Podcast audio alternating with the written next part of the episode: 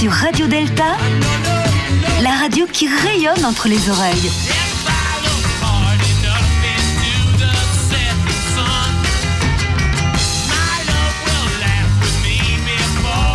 Radio Delta.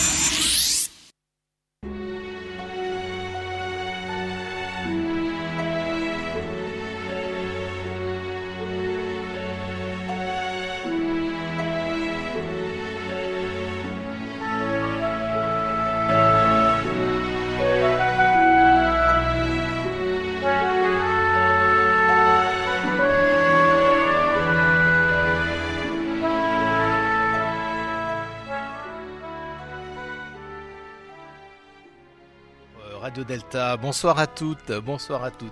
Vous êtes sur euh, Radio Delta, j'ai un écho dans le casque, c'est incroyablement incroyable. Merci Gilles. Et euh, bah, on est le vendredi 30 novembre et vous êtes avec nous pour deux heures d'émission en direct. On est en direct de la crypte. Bon, pour ceux qui savent, pour les initiés, vous saurez où on est. On est dans le 17e arrondissement du côté de la rue Puteaux, qui, je le rappelle, se termine rue des Dames, ce qui est quand même paradoxal pour une obédience euh, masculine. Alors on est donc tous ensemble pour deux heures d'émission. Qu'on vous propose ce soir, c'est de, revenir sur le Salon du Livre qui a eu lieu le 17 et le 18 novembre.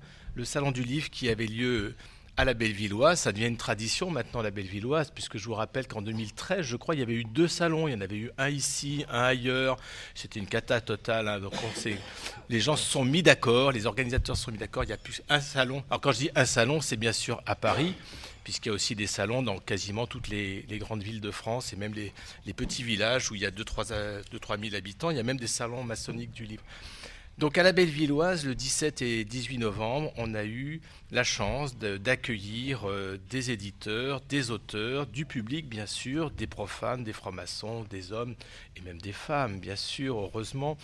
Et, et donc pendant, pendant deux jours, on a circulé dans les, dans les salons euh, de la Bellevilloise. On a rencontré des auteurs, on a rencontré des éditeurs, et il y avait des tables rondes, il y avait des animations. Voilà, c'était un, très beau moment dans un lieu magnifique. Alors, en introduction de, cette émission, on a entendu une musique, une musique de, de Freddy Perry, Perry Petit, Freddy Petit, Petit, pardon. Et non pas Perry Willet. Et non pas Perry Willet. Donc Freddy Petit qui va sortir dans quelques, dans quelques moments un, donc c'est un compositeur, je crois qu'il vient de Dieppe. Il est, de Dieppe et il compose de la musique euh, maçonnique. Alors musique, musique maçonnique, ça ne veut pas dire grand-chose. En fait, il se cale sur les cérémonies euh, maçonniques et il écrit de la musique pour nous permettre de passer à autre chose que du Mozart.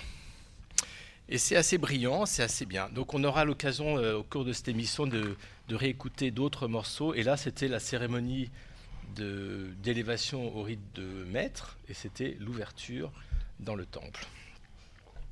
Alors ce soir, on a beaucoup d'invités avec nous. On a beaucoup d'invités, on a nos chroniqueurs, on a Yann qui est là, qui, va, qui est prêt pour euh, accueillir les questions des auditeurs, et puis Gilles à la technique, bien sûr, avec euh, ses micros. Présent.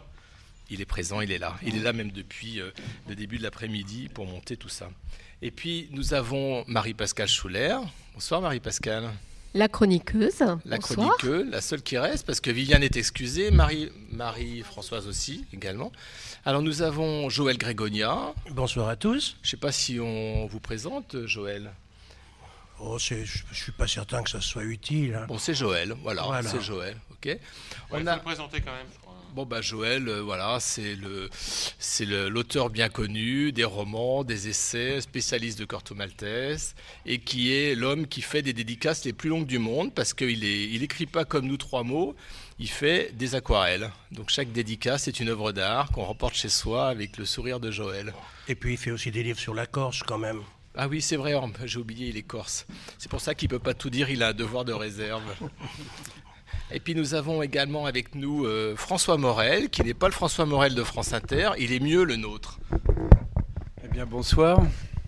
Alors François, ça a été la, surprise pour beaucoup, euh, ce, livre Les colonnes sont muettes, c'est un livre de dessin qui m'a fait penser à Sampé, Hein, des petits personnages qui sont pris dans leur, dans leur le quotidien maçonnique avec tous les, travers, les dérives, l'ironie qu'on connaît bien dans les loges. Alors on, reviendra évidemment sur, sur le livre. Voilà que nous rejoint Jean-Laurent qui s'était trompé, il était allé à la GLNF et euh, maintenant, ça y est, il est parmi nous. Alors nous avons également euh, Franck Foucret. Bonsoir Franck. Bonsoir Philippe, bonsoir à toutes et Vous allez nous parler de quoi Franck? Oh, il y a plein de choses. Il y a une actualité euh, très riche. Je vais parler de Taillon la bavette, qui est la première instruction filmée pour les apprentis, bientôt les compagnons et les maîtres. Ça, c'est la, première chose. Et puis le colloque la semaine prochaine des spiritualités. Voilà les deux actualités du moment. Merci Franck. Ah, nous avons également les éditions d'Etrade. Bonsoir les éditions d'Etrade. Bonsoir. bonsoir. Philippe. Alors avec bonsoir Philippe. Euh, bonsoir Christine, qu'on appelle maintenant la reine Christine, et puis euh, Didier, Didier qui est directeur des librairies d'Etrade, donc la librairie rue Cadet, bien connue, et la, euh, la librairie rue Puteaux, bien connue aussi. Voilà, donc euh, Jean-Laurent s'est assis parmi les spectateurs, c'est-à-dire que je vais être tout seul à animer cette émission. Alors, on va commencer puis, avant de, commencer, il y a quelques petites choses qu'il faut préciser. Ici, autour de la table, il y a des francs-maçons, des francs-maçonnes, mais il y a aussi des profanes. Alors, évidemment, on ne dit pas qui est qui. Et puis, surtout, chacun parle en son nom propre. Hein. Personne ne parle au nom d'une obédience, d'une loge, d'un courant de pensée. On est là, euh, on est des vrais adultes et on parle vraiment en son nom propre. Donc on est évidemment responsable de ce qu'on dit, on est acteur, enfin bref, vous connaissez, vous connaissez ça par cœur. Alors Jean-Laurent, bonsoir. Bonsoir mon cher Philippe. ça y est, il y a un micro devant la bouche de Jean-Laurent. Bonsoir. Et, est-ce qu'il fonctionne en plus le micro? Oui, il oh, fonctionne. Fonctionne. Euh, j'ai plein de bisous à vous faire de la part de Viviane Bensoussan que je viens de laisser parce que je partais il y, a une superbe exposition sur le rite écossais rectifié au musée de la franc-maçonnerie rue Cadet. Donc j'y étais un tout petit peu avant pour prendre des photos, etc., pour faire un petit, un petit reportage sur place. Et lorsque je partais, elle arrivait pour faire la visite de l'exposition. Donc elle m'a demandé de tous vous embrasser et qu'elle était de tout cœur avec nous, bien qu'elle se rectifie ce soir. C'est une superbe, c'est vraiment une superbe exposition. Hein. C'était la soirée du vernissage, c'était le lancement de l'expo, je crois. C'est ça. et c'est ouvert à partir de demain. Donc je vous invite vraiment à aller euh, euh, voir cette, cette, exposition autour du, du, rite écossais rectifié, parce que je crois que c'est les 240 ans du convent euh, de Lyon. D'accord. Si mes souvenirs sont bons, avec Jean-Baptiste Villermo. D'accord. Encore une entrée dans le dictionnaire. Oui. Alors, euh, à l'occasion... attention, parce qu'il y a, comme il y a je ne sais plus combien de milliers, à chaque fois qu'on va dire un mot, ce sera, c'est une entrée dans le dictionnaire. Oui, bien sûr. Mais euh, Jean-Laurent, n'oublie pas que, ok, il y a notre livre, mais il y a d'autres livres aussi. Non. Ah bon? Mais depuis quand euh, Parce que par exemple, si on dit Franck Foucret, on dit Ah, c'est une entrée dans le dictionnaire. C'est vrai, c'est vrai, c'est vrai. Marie-Pascale Schuller, ah, c'est une entrée dans le dictionnaire. Joël Grégonia, oh, c'est une entrée dans le dictionnaire. Ah bah bonne transition parce que justement on voulait, on voulait commencer des, interviews euh, sur le, salon du livre, le, euh, avec, avec Joël donc qui est, avec nous. Et, donc Joël, vous en êtes à votre combien, combien de livres en fait? C'est énorme ça. Oh, je peux pas dire, hein, je peux pas dire. Soyez modeste un peu. Non, non, non, c'est sérieux, c'est sérieux, je sais pas. Euh, il y a ceux qui sont encore en vente, il y a ceux qui sont pas pas édité du tout, parce que me sont très chers. Et en fait, euh, on trouve surtout mes premiers bouquins qui sont des bouquins qui ont trait à la bande dessinée, à la bande dessinée, puis à l'ésotérisme centré autour de Corto Maltese, du Pratt, autour d'une façon générale de la bande dessinée, ce qui m'a permis de faire euh, quelques conférences, notamment dans le centre de la France ou en Bretagne, dans des lieux euh, où la bande dessinée a euh, vraiment une place de choix. Voilà, et puis il y a d'autres bouquins, il y a des bouquins qui me sont très chers, des bouquins sur le parallèle entre une initiation, ou du moins une arrivée jusqu'à l'initiation et un, circuit euh, nautique. Et puis il y a euh, deux bouquins qui me sont particulièrement chers. Ce sont deux bouquins sur la Corse. Euh, on ne présente pas la Corse. Et ne Seriez, m'obligez pas à seriez en vous, parler. Corse, seriez-vous Corse euh, Joël? D'appellation d'origine protégée. Et j'ai le numéro de ta voiture. hein. Bon. Je suis en scout. Voilà. Mais deux bouquins, et deux bouquins qui me sont très chers. Un bouquin sur des us et coutumes de la Corse du Sud, et l'autre euh, qui est paru en juillet en Corse et en octobre à Paris, et qui fera d'ailleurs euh, certainement euh, l'objet d'une dédicace en janvier chez les Détrades. Je crois que c'est le, le 24 janvier, enfin c'est un jeudi, et c'est intéressant, qui est un livre sur une héroïne corse qui s'appelle Maria Dientile et qui soulève tout le problème d'Antigone, tout le problème du, don, du, du devoir, le problème de l'identité que nous avons chacun. Voilà, c'est pas un bouquin politique du tout, hein. mais voilà. Et euh, je les ai présentés au salon dont on parle actuellement. Ils ont été bien accueillis et vous allez me demander ce que ce que c'est qu'un salon, ou du moins pourquoi moi j'aime les salons. Eh bien, c'est parce que quand je suis avec des gens en face Joël de moi. Grégonia fait les questions, les réponses et les questions. Ouais, ouais, Donc ouais. c'est la question que je voulais vous poser, Alors, Joël. Pourquoi venez-vous au salon maçonnique du livre Parce que ce qu'il y a de fantastique, c'est la rencontre qu'on peut avoir avec les gens qui sont en face de soi.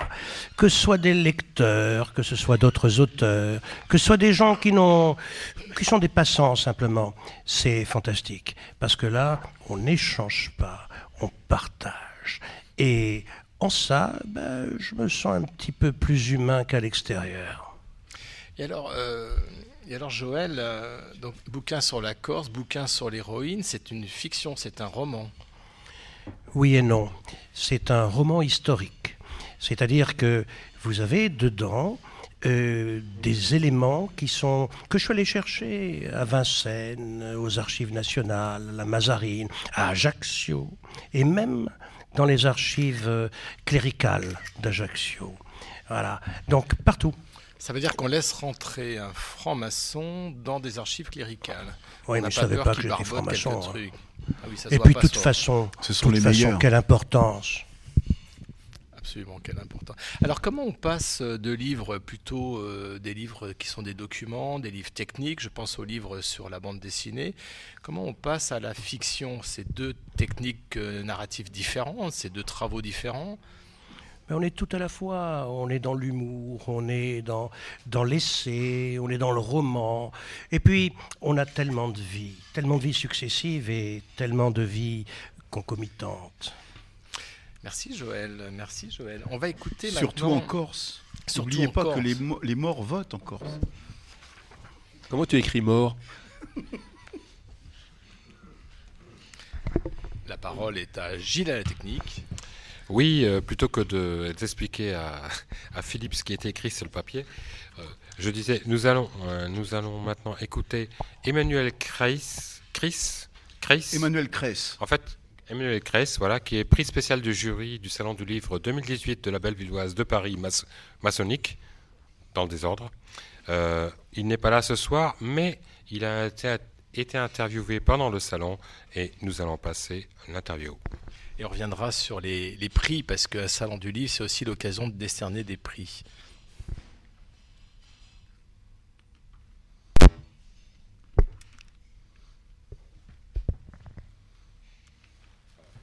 Faut meubler là, hein. J'ai l'impression d'être Catherine Langeais dans les années 70. Chers auditeurs, nous avons un petit problème technique. Est-ce que je euh, peux en profiter pour dire quelque chose Oui, d'important? ça tombe bien, Joël. Oui, oui. euh, écoute, je vais je vais t'avouer quelque chose. C'est que Radio Delta est entendu même en Italie. Euh, même en Italie, parce que euh, il y a des frères, il y a des sœurs là-bas qui sont actuellement à l'écoute. Et alors, si tu me permettais, je ferais euh, comme dans les radios crochets. Est-ce que tu m'autorises à leur dire quelque chose? En italien? En italien, Bah pourquoi oui, bien pas? sûr. Allez. Francesca, Silvia, so che voi state ascoltando, eh, spero che tutto sta bene, eh? Eh, qui eh, c'è oggi un, un- un sole eh, mezzo mezzo, ma in questo studio c'è un'ambianza, non immagini, non immaginetti, è una cosa terribile e si tratta di libri, si tratta di massoneria, si tratta di tutto, ma mi manchi Silvia, mi manchi Francesca e tra Radio Delta e e siete qua. Merci Joël, bravo, bravo. Alors on a bien compris qu'il y avait, qu'il y avait deux femmes quelque part en Italie qui sont aussi dans, dans votre cœur. C'est ça, Ouais. Ah, tout à fait. voilà.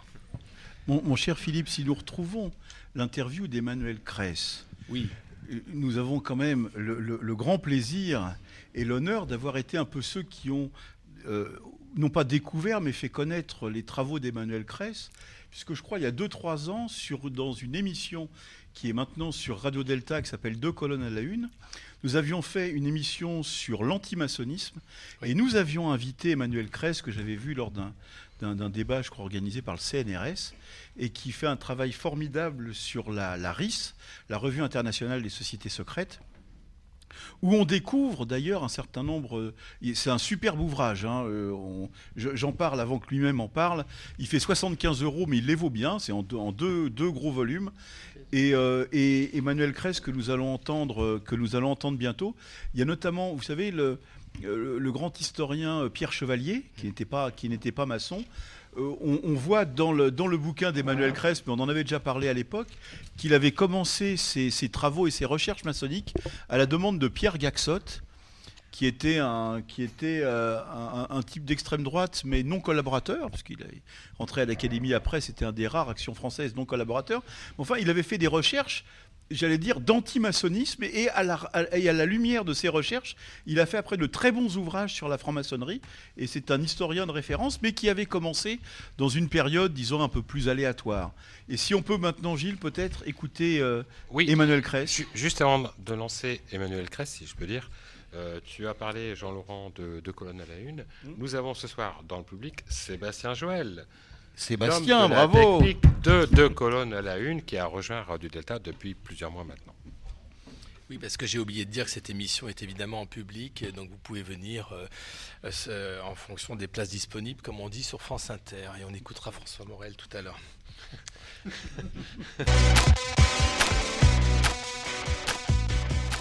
Interview d'Emmanuel Chris, prix spécial du jury 2018. Euh, nous sommes à l'issue de la cérémonie de remise des prix littéraires euh, du Salon du livre maçonnique. Et je suis avec Emmanuel Kreis, ça Euh, qui vient de recevoir un prix spécial du jury pour un livre qui, dont le titre est Quis ut Deus? Ut Deus. Voilà, c'est mieux quand c'est l'auteur qui le prononce. Alors, pouvez-vous nous raconter, pour, pour les auditeurs de Radio Delta, euh, qui, qui vous êtes et puis euh, d'où vient cet énorme livre? Alors, euh, Emmanuel Kress, je suis euh, historien, euh, docteur de l'école pratique des hautes études.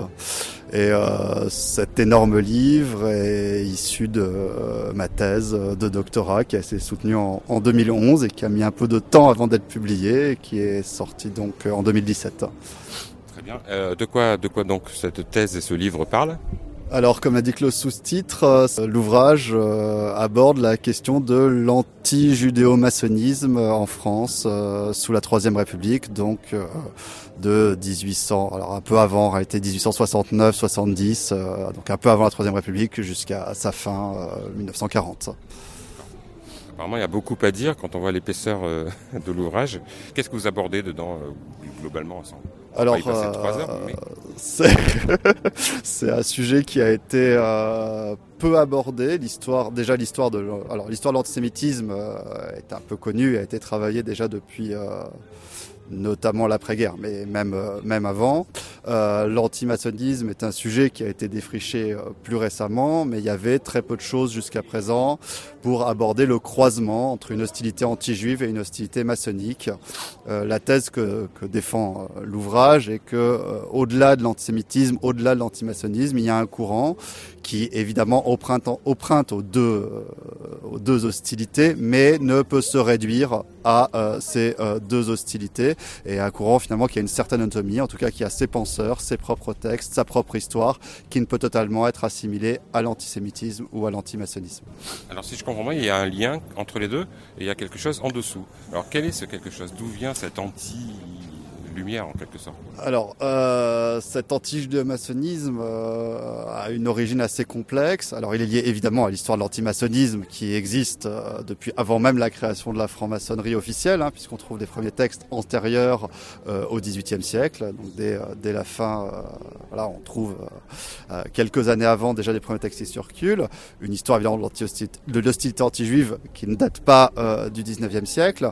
Dans un contexte français, il y a quelques exemples antérieurs euh, qui sont très très lacunaires et on ne sait pas grand-chose dessus. En Italie, sans doute au début du 19e siècle, et en Allemagne autour des années euh, 1840-48.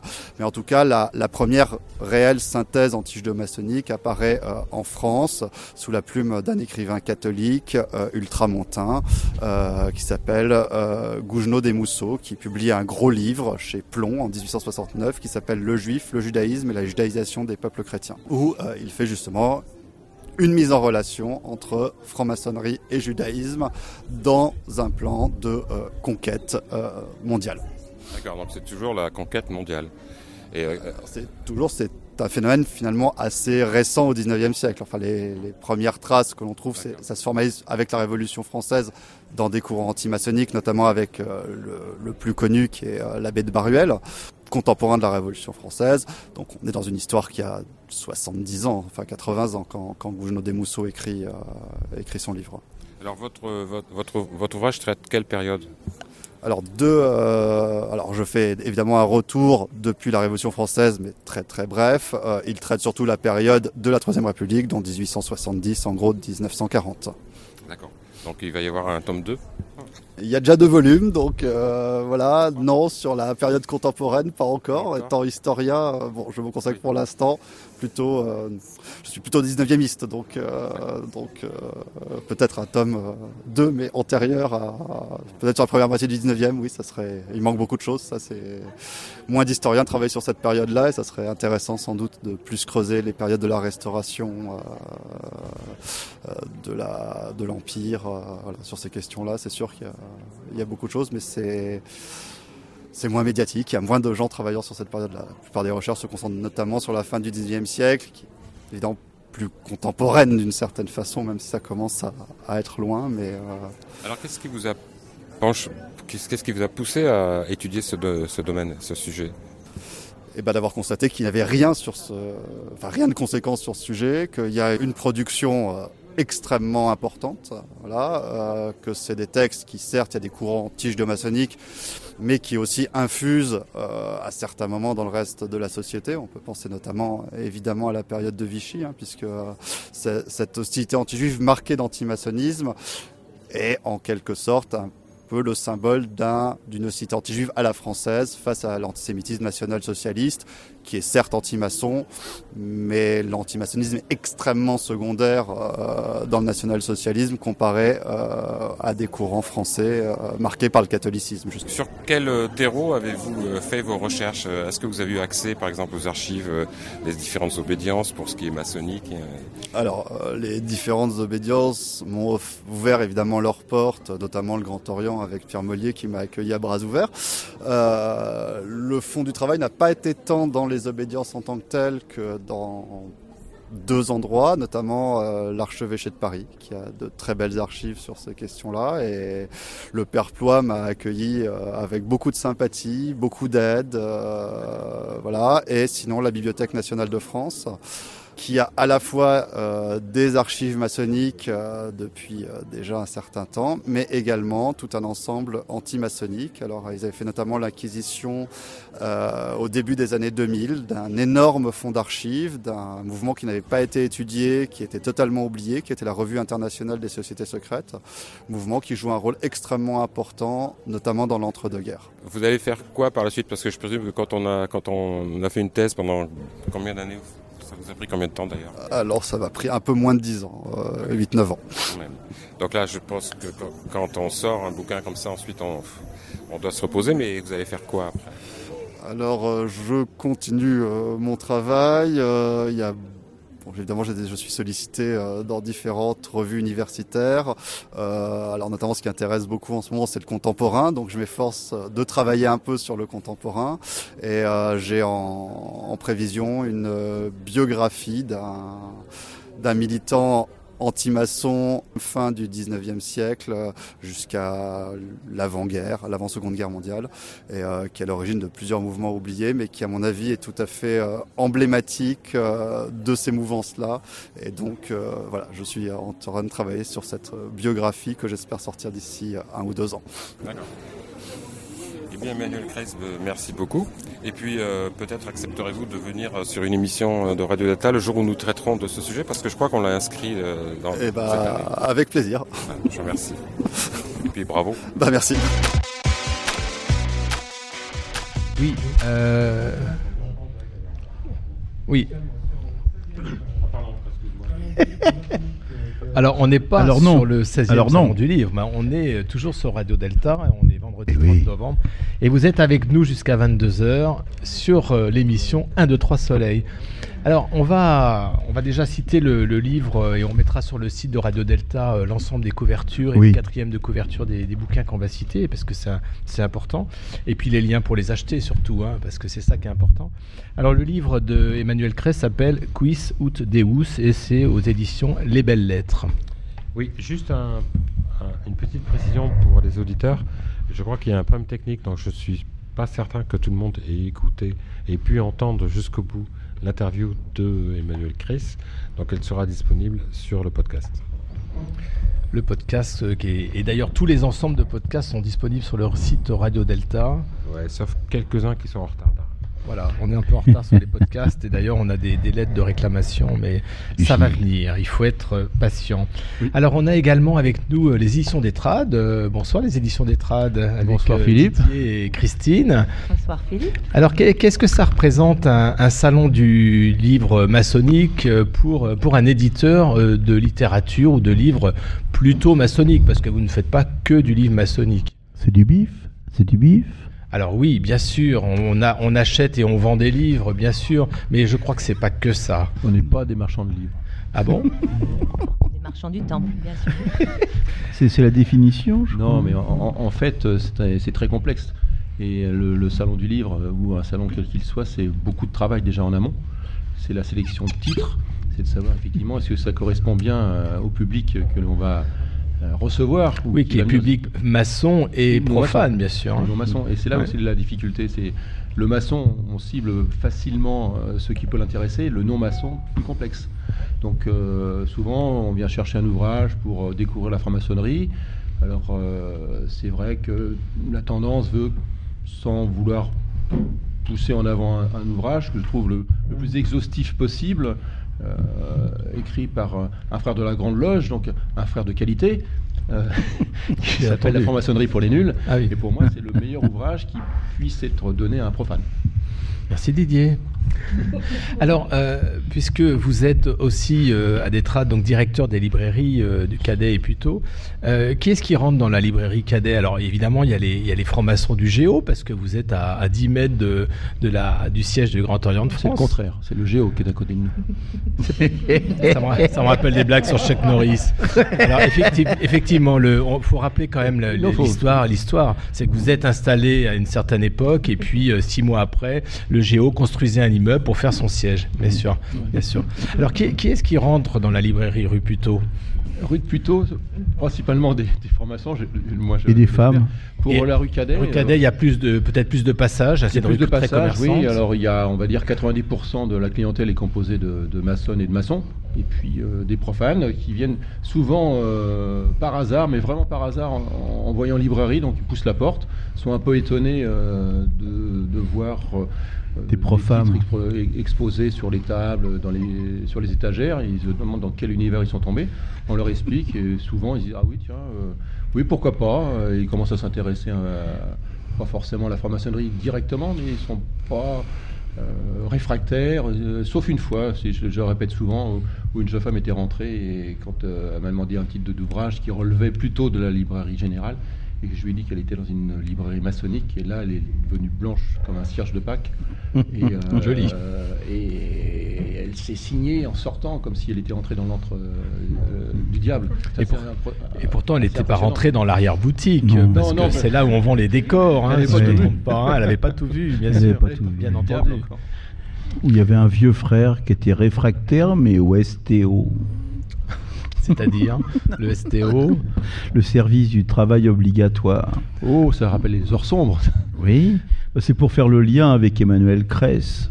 Alors, les- des trades, c'est aussi, on l'oublie pas, c'est aussi euh, des décors, parce que vous vendez évidemment des livres, de la littérature, mais historiquement, et peut-être que Christine va nous dire quelques mots, parce que c'est une, longue histoire, hein, la tradition des trades. euh, Elle veut pas, mais elle parlera elle, quand même. elle va être obligée là, parce que je vais l'interviewer, je vais lui demander, mais d'où d'où ça vient des trades? Vous avez fait une école de commerce, Christine? Tout à fait, euh, Voilà. Philippe. Effectivement, non, euh, il est vrai que des trades, la- l'activité principale, c'est la fabrication de décors. Que vous fabriquiez euh, en depuis France, plus de hein, 30 En France. On fabrique les décors en Picardie. en Picardie. Ce euh, c'est ma mère qui, à l'origine, euh, a commencé à broder avec les premières machines multitêtes. Donc, il brodait On plusieurs salue, on salue en même temps. Marie-Vonne euh, au passage. Euh, et donc, euh, ceci s'est développé au sein de, lib- de, de magasins à Paris, euh, dans le cadre de, de, de, li- de librairies. Voilà. Donc au départ, c'était des, des décors. Donc je rappelle Voilà. pour les, les auditeurs profanes que les décors, c'est tous les attributs euh, textiles euh, qu'on porte euh, dans les, dans les tenues maçonniques. hein, Et des- pas que. Et pas que. Et des tabliers, mais Les ça peut être aussi des bijoux, ça peut être des ustensiles comme des épées, des porte-bougies, etc. Exactement. etc.. Tout à fait, Philippe. Voilà, tout à fait. Et alors, co- comment c'est venu le, le passage entre le décor et la librairie? Il n'y a pas vraiment de passage, mais en fait, on avait donc une librairie à Paris, euh, la librairie ancestrale qui était rue La Condamine, qui maintenant est fermée, et donc qui s'est euh, petit à petit, la littérature maçonnique devenant euh, de plus en plus riche. Enfin, au début, il n'y avait pas grand-chose, mais donc on a commencé à faire des rayons de livres, et puis qui se sont étoffés avec le temps et euh, avec l'aide de, de personnel qui étaient passionnés par les livres, notamment avec des rencontres aussi qui sont euh, notamment à l'origine de, de la- des éditions des trades, puisque Alors voilà, c'est ça que je voulais Voilà, en venir, c'est que vous vendez des livres, mais vous les fabriquez voilà, aussi. qui avec hein. ma mère a créé la société, etc., a, créé, a développé les éditions des trades pour promouvoir la pensée de Daniel Beresniak dans un premier temps. Voilà. C'est ce que j'allais dire, vous vous rendez compte ils, ils ont commencé avec Daniel Beresniak et ils continuent avec Benamou et Turbet. C'est la cata. C'est le premier auteur que grandeur et décadence. Alors, euh, il y, a, y a évidemment, on va, on va Et mon père travaillait au, enfin, travaillait au rite opératif de Salomon, comme moi-même. D'où vient le nom des trades? Des trades, c'est tout simplement l'acronyme de décor et tradition. Voilà, c'était à l'époque où les acronymes voulaient dire des choses. Voilà, décor, Comme tradition. Clipsas, Comme Clipsas, qui en a euh, oublié. Oui, on a oublié. Oui. Alors, euh, on va revenir tout à l'heure sur le salon du livre, mais il faut pas oublier aussi que dans les dans les librairies des trades et en particulier euh, rue, rue Cadet, vous faites aussi ce que j'appellerais des animations. C'est pas trop le mot, mais plutôt des, des séances de signature. C'est-à-dire, vous faites venir des auteurs et puis euh, les, les frères, les sœurs ou voire les profanes peuvent ren- rentrer, les auteurs rentrer, faire signer. Et vous faites un truc qui est, qui est intéressant pour les auditeurs de province voire de l'étranger, c'est-à-dire qu'on peut acheter chez vous des livres par correspondance et les faire dédicacer par les auteurs au moment de la signature. C'est ce qui va se passer d'ailleurs le 20 décembre, mais ça je te laisse, Oh yeah. je vous laisse Oui, effectivement, c'est ce qu'on appelle euh, marchand du temple. Voilà, c'est ça. Mais il faut, faut être fier, c'est- beau d'être marchand du temple. Donc hein. effectivement, quand on organise des séances de dédicaces, euh, qu'elles soient rue Cadet ou parfois rue Puteaux, c'est vrai qu'il y a un petit peu moins d'affluence, donc euh, ça se passe beaucoup ou plus souvent rue, rue Cadet. On propose en ligne la vente, euh, enfin l'achat, la vente des ouvrages, et on, on a une option pour pouvoir faire dédicacer à son nom ou au nom d'une autre personne. euh, Alors ça, je ne sais pas si ça se fait ailleurs. Moi, je crois que c'est. Non, mais forcément, il n'y a que a- trades vous qui avez- peuvent faire voilà, ça. Vous avez, eu- vous avez eu l'idée, et il y, a- y des demandes. Je vois sur Facebook, on nous, on nous demande Ah, comment faire souvent, dédicacer ouais. un livre quand on habite au fin fond de, de la France. Et ben voilà, il faut l'acheter non pas sur Amazon ou à la Fnac, il faut Donc, l'acheter faut chez pas des trades. hésiter pour. euh, Au fin fond de la faire- France. Non, mais moi, ce que, j'ai- que j'ai bien aimé, c'est Amazon. C'est qui Amazon? C'est quoi, Alors c'est un truc américain où ils vendent aussi L'Amazon? C'est Ils qui l'Amazon? Et puis, euh, Ça marche? Ça marche Ouais. vos dédicaces euh, en ligne? Ah oui. Alors, euh, ça marche doucement. Donc déjà les dédicaces en, en elles-mêmes, euh, on a eu des périodes assez fastes. Je dirais qu'au début de, de l'ouverture, enfin, le, le magasin de la rue Cadet, il a une quinzaine d'années. Quand on créait des, enfin, quand on organisait des dédicaces, euh, ça a attiré euh, euh, beaucoup de monde. Et petit à petit, c'est vrai qu'on constate qu'il y a de moins en moins d'affluence. Ceci euh, étant aussi parce qu'il y a beaucoup de choses qui sont organisées sur Paris, des colloques, des conférences. Il y a de plus en plus de choses qui, qui sont ouvertes euh, au public et qui font que nous, on, on a un peu plus de mal à faire venir, euh, à faire venir du public pour- Oui, quand mais on le vin- organise des dédicaces. le 20 décembre, ça sera pas le cas. Et le 20 décembre, euh, Mais le vin sera bon aussi. Alors c'est vrai que le vin, euh, les vins et, et les cacahuètes et les petits saucissons sont toujours très bons chez Detrade et on apprécie. et je crois qu'on apprécie beaucoup surtout et pour de quoi les faire passer surtout, Voilà, tout à fait. les cacahuètes. Euh, je, crois, je crois que chez les trades, il y, a un- il, y a, euh, il y a eu un événement historique euh, cette année, c'est euh, un, un- un record de signatures et de ventes de livres sur le salon. Ah oui Il paraît. Mais à- avant d'en venir euh, à, à ce record, euh, je voudrais poser la question parce que vous êtes venu avec des, vous êtes venu avec des livres. C'est-à-dire que à chaque, chaque salon du livre, il y a des, il y a des sorties, hein, forcément. euh, même si on est dans, dans un marché de niche, on va dire. hein, il y a, je sais pas, 160 000 maçons, maçonnes en, en France, donc c'est quand même un, marché assez limité. Mais en même temps, les, je crois que les maçons et les, les maçonnes sont attachés au livre. Ils aiment le livre, ils aiment le livre papier, ils achètent des livres. Donc euh, il y, a, aussi quoi faire. Et, et donc vous êtes, vous êtes arrivé avec, euh, avec des livres et, et donc c'est des livres que vous- peut-être vous avez mis en valeur euh, à l'occasion du salon. Alors c'est, c'est quoi ces livres? Qu'est- Qu'est-ce que vous avez amené? Et on, les- on mettra les couvertures sur le, sur le site. À la radio, c'est top. Mettez le Oui. livre sur le micro. Oui, ça sera vu à la radio. Vu à la radio, c'est ça. Grâce à Daniel. C'est comme les tatouages, ça se voit bien à la radio. C'est le meilleur endroit d'ailleurs pour voir les tatouages. Et on voit bien Euh, les tiens, Jean-Laurent. Alors qu'est- qu'est-ce qu'il y avait euh, Je vois sur la pile. euh, Alors en fait, aux éditions Daniel des Trades, il y a beaucoup, beaucoup, beaucoup de, de choix. Hein, Puisqu'il y a différentes collections qui, qui permettent aux maçons de- d'étendre et de- d'enrichir ses, ses co- ses connaissances. Alors moi je vais commencer par, euh, parce que je suis fan plutôt de cette littérature qui est du thriller ou du, du polar. donc, La euh, plus belle gueule de l'édition maçonnique. à part moi, je vois pas. Mais, euh, mais Orson Sin- Sinedi, qui a commis déjà un ouvrage qui est très très bon, qui s'appelle Ordo ab Chao, qui dans le langage anglo-saxon s'appelle un page turner, c'est-à-dire qu'une fois qu'on l'a ouvert, on a du mal à la- lâcher le, le livre.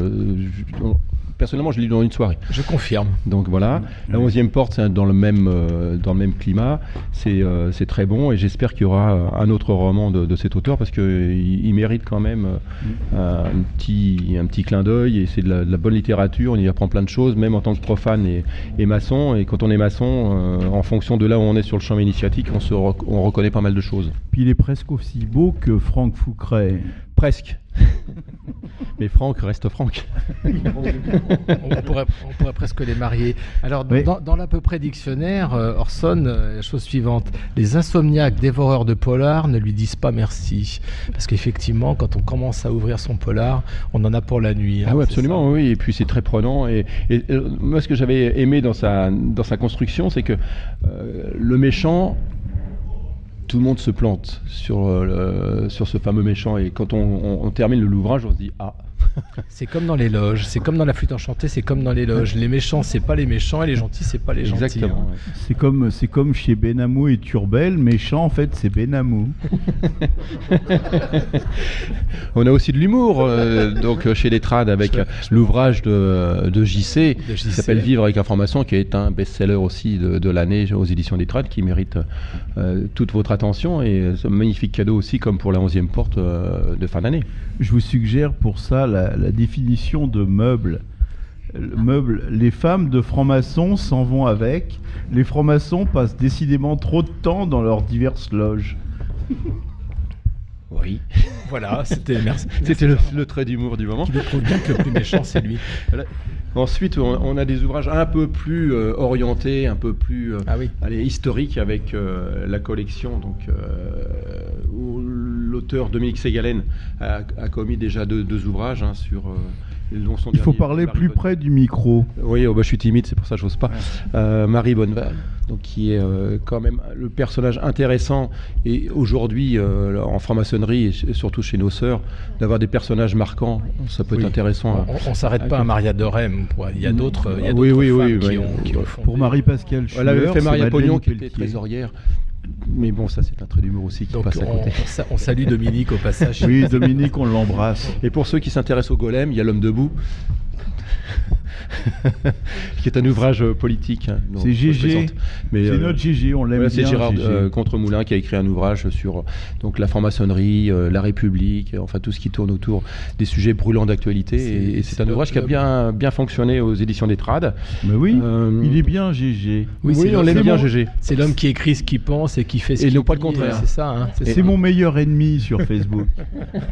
Ah bah alors ça se respecte un ennemi. Euh, bien sûr dans la collection Esprit Libre, euh, le, le- le Beresniak hein, qui a fait l'objet donc Ah euh, oui. euh, d'une vente phénoménale lors du colloque. Du colloque, oui. Donc ça c'est à, à retenir. hein, c'est, euh, en plus ça n'a pas pris une ride quoi. En brochant la bêtise, ça c'est toujours d'actualité. Et la cratophilie, je tairai certains noms euh, d'hommes politiques qui se reconnaîtront d'eux-mêmes dans le titre. Mais il y a une belle définition de Philippe Benamou sur tous ces mots qui sont imprononçables. Et je le laisserai dire. Oui, alors, le, le- le- le- la- le- le- ouais, le nom prononçable, moi je dirais c'est la la la la à peu près. Dictionnaire de la franc-maçonnerie, qui est à l'usage des micro. ignorants, des pisserois et des lentilles. Alors dans notre univers, il doit y en avoir quelques-uns quand même, ils se reconnaîtront euh, d'eux-mêmes. Euh, ça, c'est le, le livre de l'année, c'est celui qui a le mieux marché durant le, le salon du livre maçonnique. Oui, c'est Euh, faut dire aussi, parce que Christine nous avait vissé sur des sièges derrière. Ah des oui, mais ça, oui, oui, ça, on a, oui, ça, on a- c'est on a un- dédicacé tel des robots. On n'avait même pas le temps de dire bonjour aux gens. 120 C'était blancs, sans whisky, sans Rien rien. tout, Une catastrophe. Non, non, mais euh, On a- je, je je rigole. comprends que parfois le rôle euh, d'un auteur est compliqué. Surtout quand il est tout seul et qu'il vend rien et qu'il signe rien, qu'il rencontre personne, ça m'est arrivé. Mais, mais là, c'était franchement pas le cas. Ce salon du livre, ça a été absolument génial. On a, On vu a fait plus de copains. 200 ventes, je On crois. a, on a non, non, beaucoup- mais c'est vraiment le, ça, c'est l'ouvrage c'est- à, à offrir ou à s'offrir à la fin de l'année parce que il est très plaisant à lire. C'est euh, alors là, je, je parle à, à mon nom, en mon nom propre. C'est c'est l'esprit des proches et l'esprit d'Axe. et euh, c'est vraiment euh, trop drôle à lire. Euh, on y apprend des choses sous le sous l'aspect rigolade entre guillemets. Euh, c'est c'est vraiment l'ou- l'ouvrage cadeau par excellence ou même à, Kadosh. ouais, ou si, Kadosh, si- si tu es dans la chevalerie. Oui. Le kadosh, c'est ce qu'on offre à un enfant de maçon à Noël. Un petit kadosh. Je pense que, je pense que Jean-Laurent va, va nous égayer de quelques lectures du. de Je vois que Jean-Laurent est en forme ce Oui, il est soir. en forme, Il est en forme, là. Et il fait- les meilleures définitions, c'est celles de Philippe Benamou. Mais non, les contrepétries Salas, c'est Philippe Benamou. La contrepétrie est Ah un art. Bien sûr. Et, quand on- c'est vraiment le tout de ton cru. Qu- Quand on, quand on regarde de près, le terme même Jean-Laurent Turbet est une contrepétrie. En lui-même. Je vous laisse réfléchir là-dessus. quoi.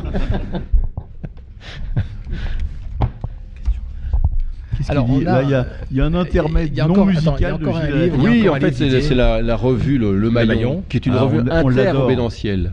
Et c'est vous qui l'éditez, je crois. hein, Absolument. c'est ça, Oui. oui. Donc là, c'est un numéro hors C'est un série. truc SM, non ça? Absolument. Le maillon. Ouais, oui, Le oui, sûr. il faut Bienvenue il faut- à la crypte. ouais, il faut De prendre pur sa tenue en cuir pour le lire, parce que c'est c'est plus facile. et euh, The Queen Christine. et le- je vais laisser la parole à The Queen Christine pour parler du maillon. Elle est venue en cuir. Donc c'est le, c'est le moment ou jamais de parler du maillon hors série sur l'éthique et l'engagement. Ah, l'éthique et l'engagement, voilà. Voilà, c'est un- Avant, ça, c'est- avant de passer à la question auditeur, j'avais, j'ai une intervention là sur, euh, Il faut parler dans le micro, Gilles. sur le chat. C'est le principe Facebook. de la radio. Je, je lis. C'est une contribution de l'âme Hasson. Il faut boycotter le dictionnaire affreux, bête et méchant de Jean-Laurent Benamou et Philippe Turbet. C'est vrai. Il faut le boycotter, mais il faut l'acheter. C'est-à-dire qu'il faut, il faut rappeler, et c'est écrit dans le dictionnaire, que celle qui se fait appeler la maçonne a été virée de la Grande Loge féminine de France parce qu'elle avait mordu un frère de la Grande Loge de l'Or France. Elle a du mordant, Donc, euh, cette sœur, visiblement. Elle a, elle a du mordant, absolument, elle a du mordant, et il faut, il faut dire les choses. hein. C'est vrai. C'était dans un taxi en plus, hein, me dis je me, souffle Jean, euh, François Morel.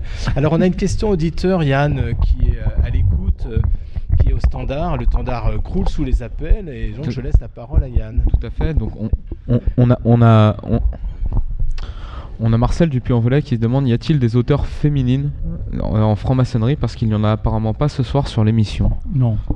Alors il n'y en a pas sur l'émission. Alors, mais si, il y en il y a a- Marie-Pascale. Ce charmant auditeur n'a pas entendu euh, ma voix quand je me suis présentée. Marie-Pascale Schuller, je suis chroniqueuse régulière euh, à 1, 2, 3 Soleil. Et puis, il peut aller voir que j'ai aussi écrit euh, plusieurs livres, dont, dont un livre qui parle de femmes franc-maçonnes. Et Dominique Ségalen et beaucoup d'autres. Et la collection Voix d'initiés chez Conforme Édition, qui est une, une collection où, on- où les sœurs de la Grande Loge féminine de France euh, font quelques portraits de, de- de sœurs et intéressants. Et puis, sur- et puis surtout, on n'oublie pas Irène Mingui quand même, qui est quand même la reine, la reine de. la reine des auteurs. Alors Irène, Irène fait rire, mais rappelez-vous quand même qu'elle vend beaucoup de livres et elle les vend. écrit. Non, mais Elle-même. on a, on a beaucoup de respect pour Irène. On a, on est un petit peu sarcastique sur Irène parce que c'est un vrai personnage et on l'aime beaucoup. Alors, Mais il y a- Gilles- Oui, on l'aime. Ouais, mais il y a très peu de femmes euh, en littérature maçonnique. Et Détrade a publié, entre autres, euh, Marie-Dominique Massoni euh, dans une euh, Absolument. collection. Et Dominique. Ségalen. Et Dominique, Dominique comme son nom l'indique, est une Brigitte femme. hein. Castella, qui est à- Et Brigitte Castella aussi. Alors, qui, qui est Brigitte Castella? Je sais pas Était. si on l'est. Était. Ah, qui, Oui. était? Elle, elle était, oui.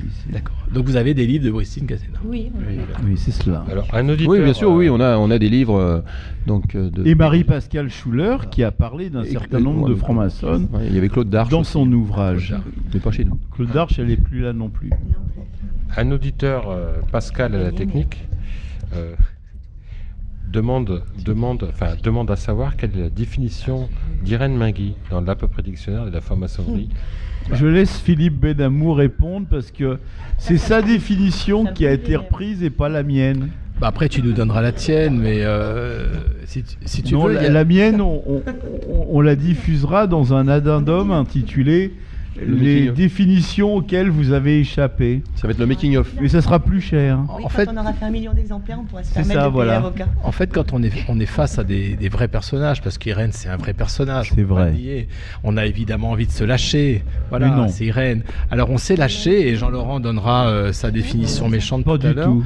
Et on a, on a retenu la chose suivante. Enfin, Irène Mingui, c'est avec les lumières du passé qu'elle éclaire le troisième millénaire. C'est beau. Hein, c'est Oh, c'est beau, hein. c'est c'est soft. comme du turbet, quoi. Ouais. C'est-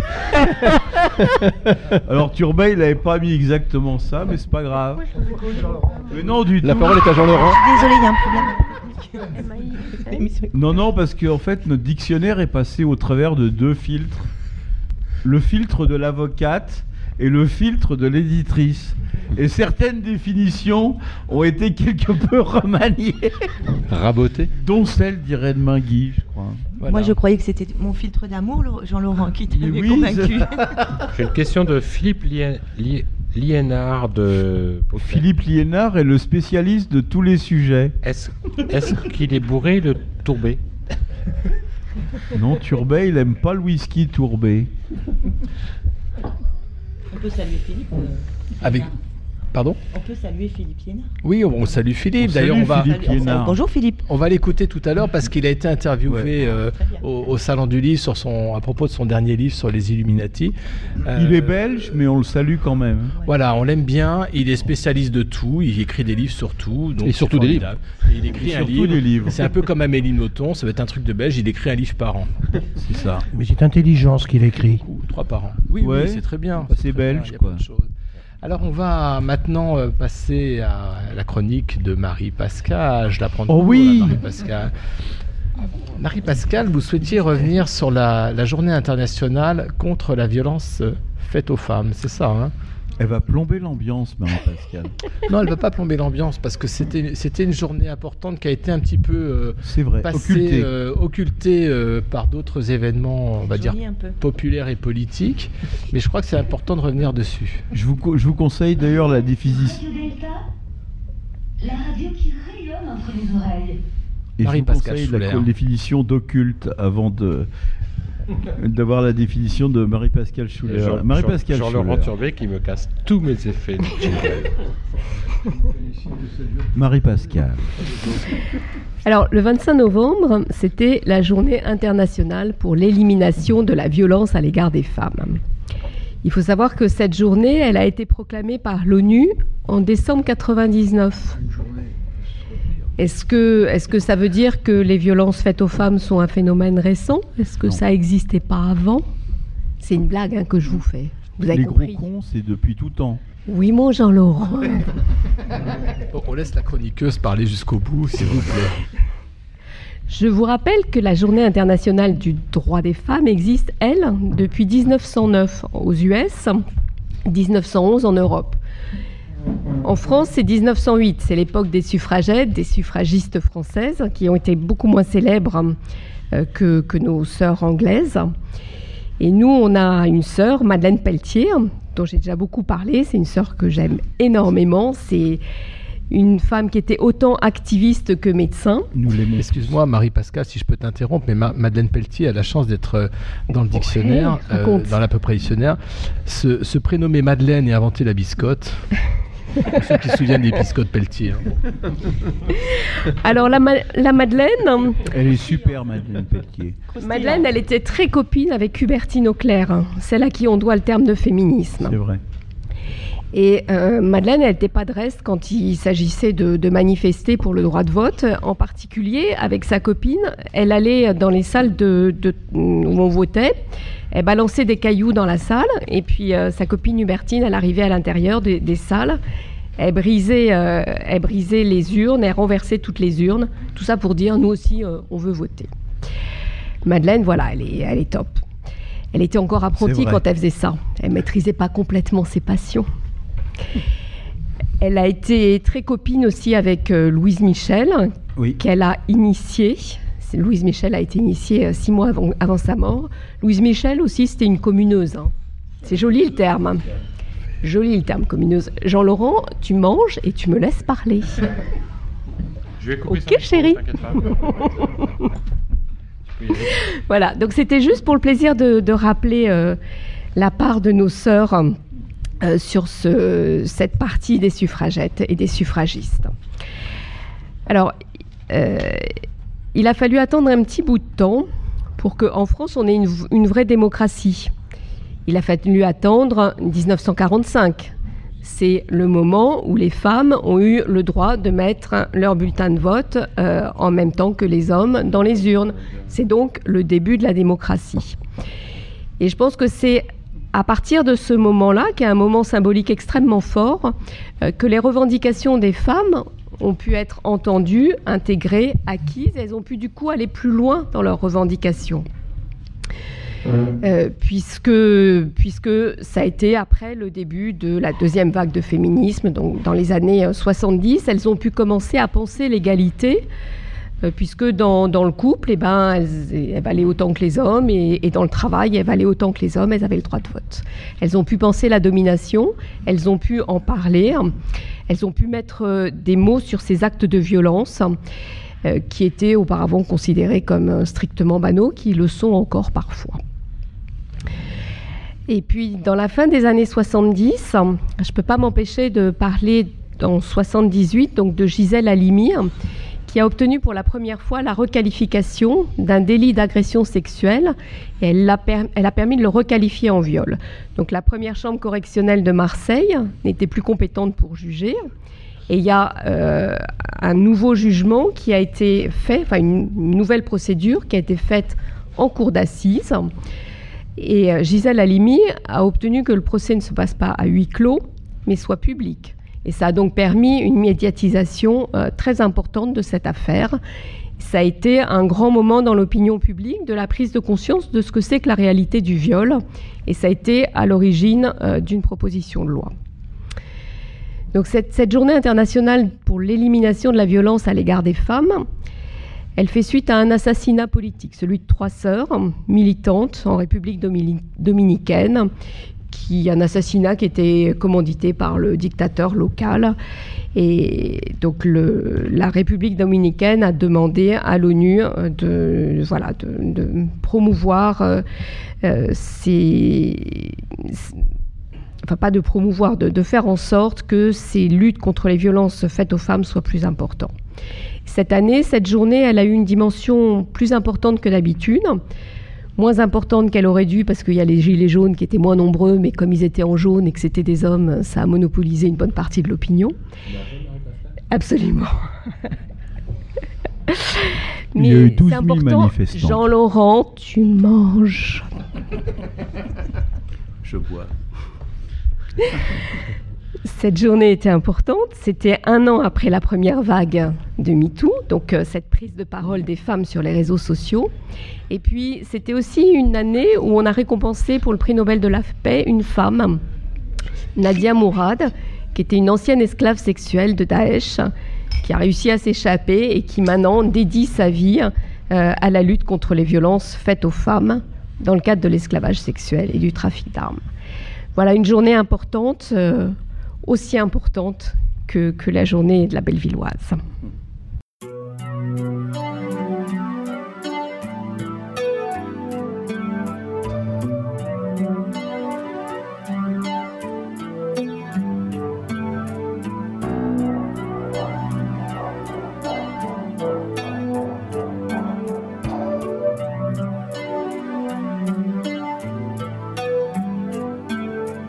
Que ça tombe sur moi, fallait que ça tombe. Il se trouve que j'étais là toute seule, toute femme, toute moi, rien que moi.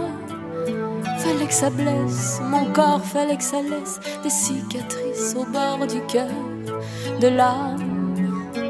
Et toi, et toi, tu viens me dire que tu m'aimes, tu dis que tu m'aimes quand même, que t'as envie de me caresser, que je suis belle à regarder, mais penses-tu qu'il m'a trouvé belle, le gars qui m'a traîné dans la ruelle, qui m'a sali, puni, dis-moi, quand t'as appris à bander, est-ce qu'on t'a dit que ça pouvait marcher tout seul, comme ça, pour rien, pour. Et tu viens me dire que tu m'aimes, mais est-ce que tu m'aimerais quand même? Si je t'ouvrais jamais ma chambre, si je t'ouvrais jamais mes jambes? On m'a fait la haine, je peux plus faire l'amour.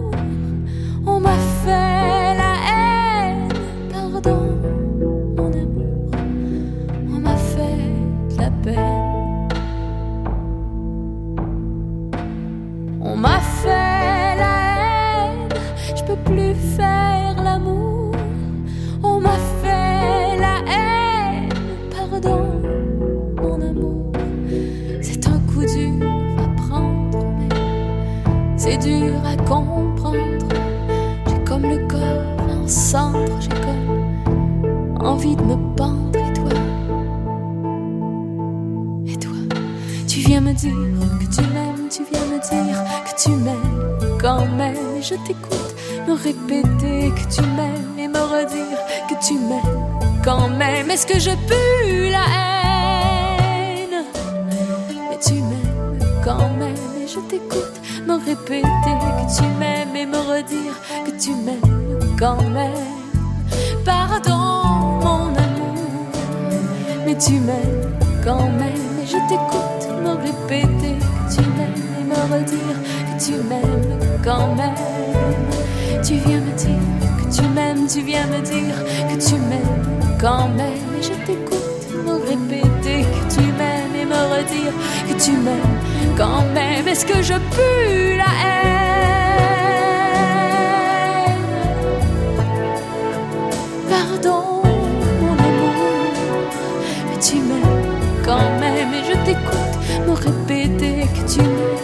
Me que tu m'aimes quand même et je t'écoute. Tu viens me dire que tu m'aimes, tu viens me dire que tu m'aimes quand même et je t'écoute me répéter que tu m'aimes et me redire que tu m'aimes quand même. Est-ce que je pue la haine?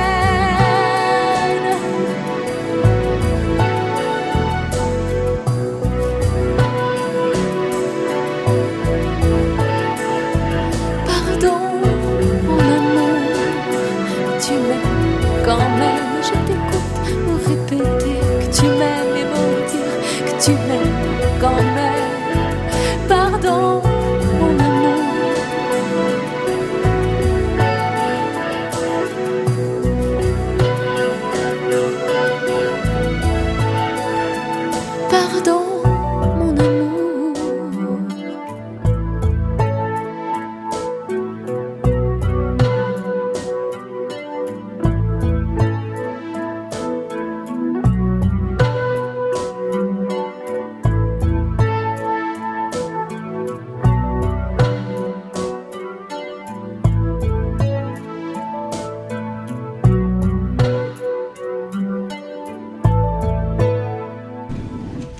Vous êtes toujours sur euh, Radio Delta avec le bip de Gilles à la technique. Vous êtes toujours sur Radio Delta. On est vendredi 30 novembre. Et qu'est-ce, quelle, est, quelle est cette euh, musique, Marie, Marie-Pascale? Donc c'était Linda Lemay qui, qui chantait. Son titre de chanson, c'est On m'a fait la haine. Il y a relativement peu de femmes qui ont été capables de chanter sur le viol. Il y a l'aigle noir, bien sûr, Barbara. Très imagée. Très imagée, très distante, tout à fait. Et puis Linda Lemay, qui est beaucoup plus crue et qui, parle de qu'est-ce que c'est après, après le viol, comment on arrive à, vivre, euh, comment on arrive à vivre une sexualité, une vie après le viol. Ma- merci Marie-Pascale pour cette, euh, cette chronique. Alors on va écouter maintenant un, deuxième interview qui a été fait par, euh, Gilles à la technique euh, au Salon du Livre. C'est l'interview de notre ami et franc-maçon et frère belge Philippe Liénard qui, dans le dictionnaire, est résumé par prolixe auteur belge, spécialiste de tous les sujets, parce que euh, Liénard, il, il écrit euh, quasiment un livre euh, par, euh, par jour, un livre par jour. Il, il- il essaye de, de faire mieux que Moins qu'Emmanuel- qu'Emmanuel Pierrat. Moins qu'Emma- voilà, tout à fait. Et on l'avait reçu à la radio pour parler de l'islam, hein, puisqu'il avait écrit un livre euh, Franc-maçonnie et islam. Il a écrit ensuite un livre sur les Templiers, et là il vient de sortir un livre sur euh, les Illuminati. Et puis aussi sur l'Opus Dei. Et sur L'Opus Dei. Et sur l'Opus Dei. Juste une précision avant de lancer Philippe Liénard, l'autre. Euh, L'interview a été réalisée en grande partie par Julie Triol des Pierres Brutes. Julie Triol, euh, ce soir, qui devait être là. Mais qui est pas là. Qui n'est pas là. Pourquoi On ne sait pas. Mais elle n'est pas là. C'est une jeune Mais elle est quand même assez douée pour faire les interviews. Vous allez vous en rendre compte tout de suite. Alors, la parole est à Philippe Liénard. Yeah. Interview de Philippe Liénard par Julie Triol des Pierres Brutes. Euh, bonjour Philippe, est-ce que bah, tu viens euh, tous les ans au Salon du Livre? Alors chaque fois qu'on m'invite, je suis évidemment là, puisque je suis à la disposition euh, des sœurs et des frères euh, pour pouvoir euh, non pas répandre la bonne parole, ça c'est pas une prétention de ma part, mais partager, même pas partager, véhiculer des idées, ne pas convaincre, mais faire réfléchir. Est-ce que en tant qu'auteur, du coup, on te pose beaucoup de questions sur tes bouquins?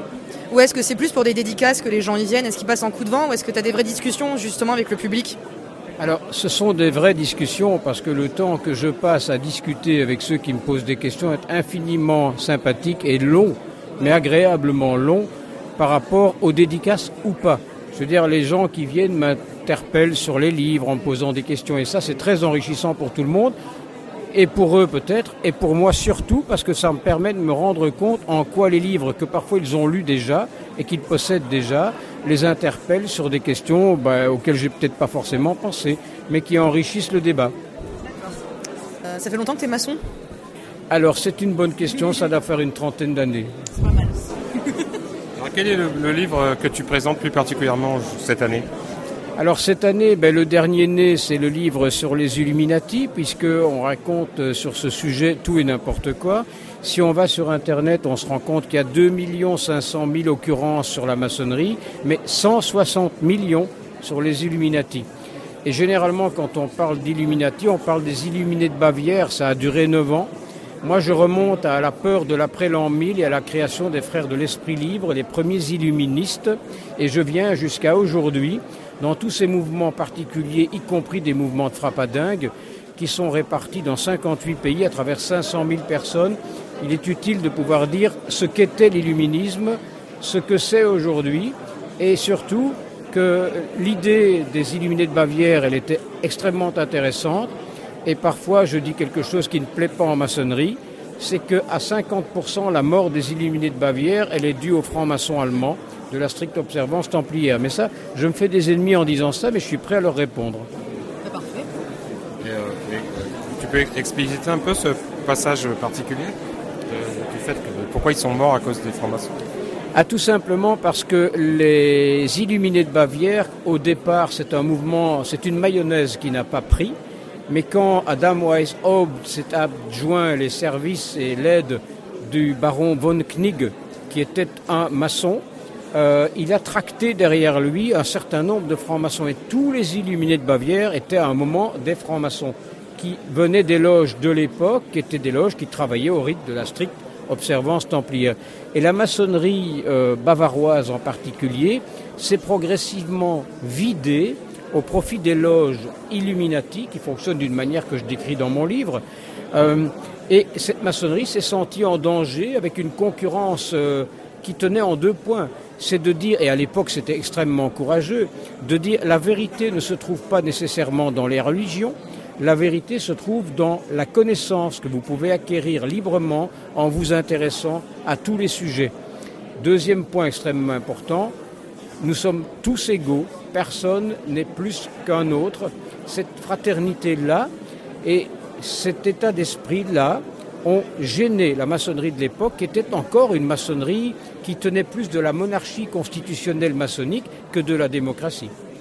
Et, euh, Et du coup, c'est quoi un Illuminati aujourd'hui? Alors les Illuminati aujourd'hui, c'est un état d'esprit.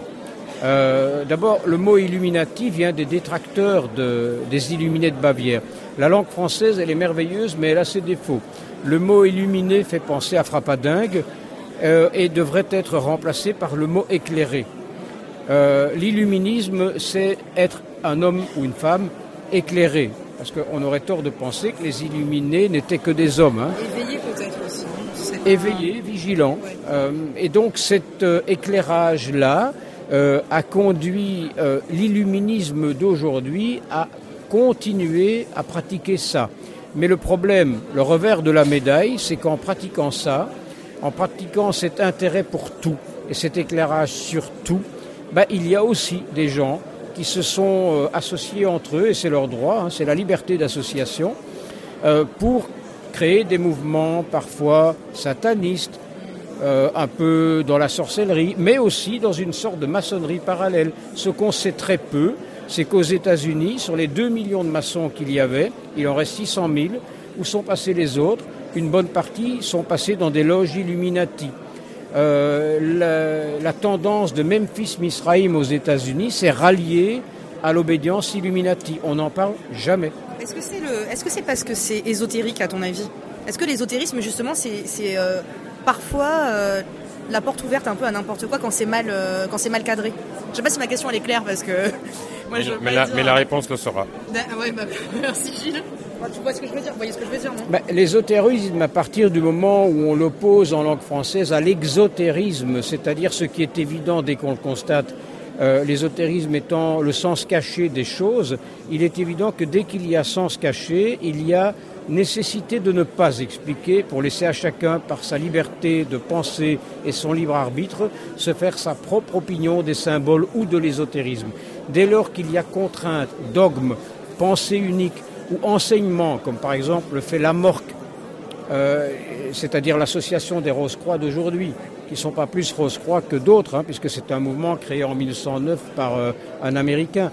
Euh, mais bon, dès le moment où cet ésotérisme conduit à véhiculer une pensée qui comporte de la contrainte, c'est plus de l'ésotérisme, ça relève plus de l'esprit sectaire. Bon, bah, Philippe euh, merci agréable, beaucoup. agréable en tout cas cette conversation. Hein. Mais je vous remercie tous les deux. Et à très bientôt. Merci.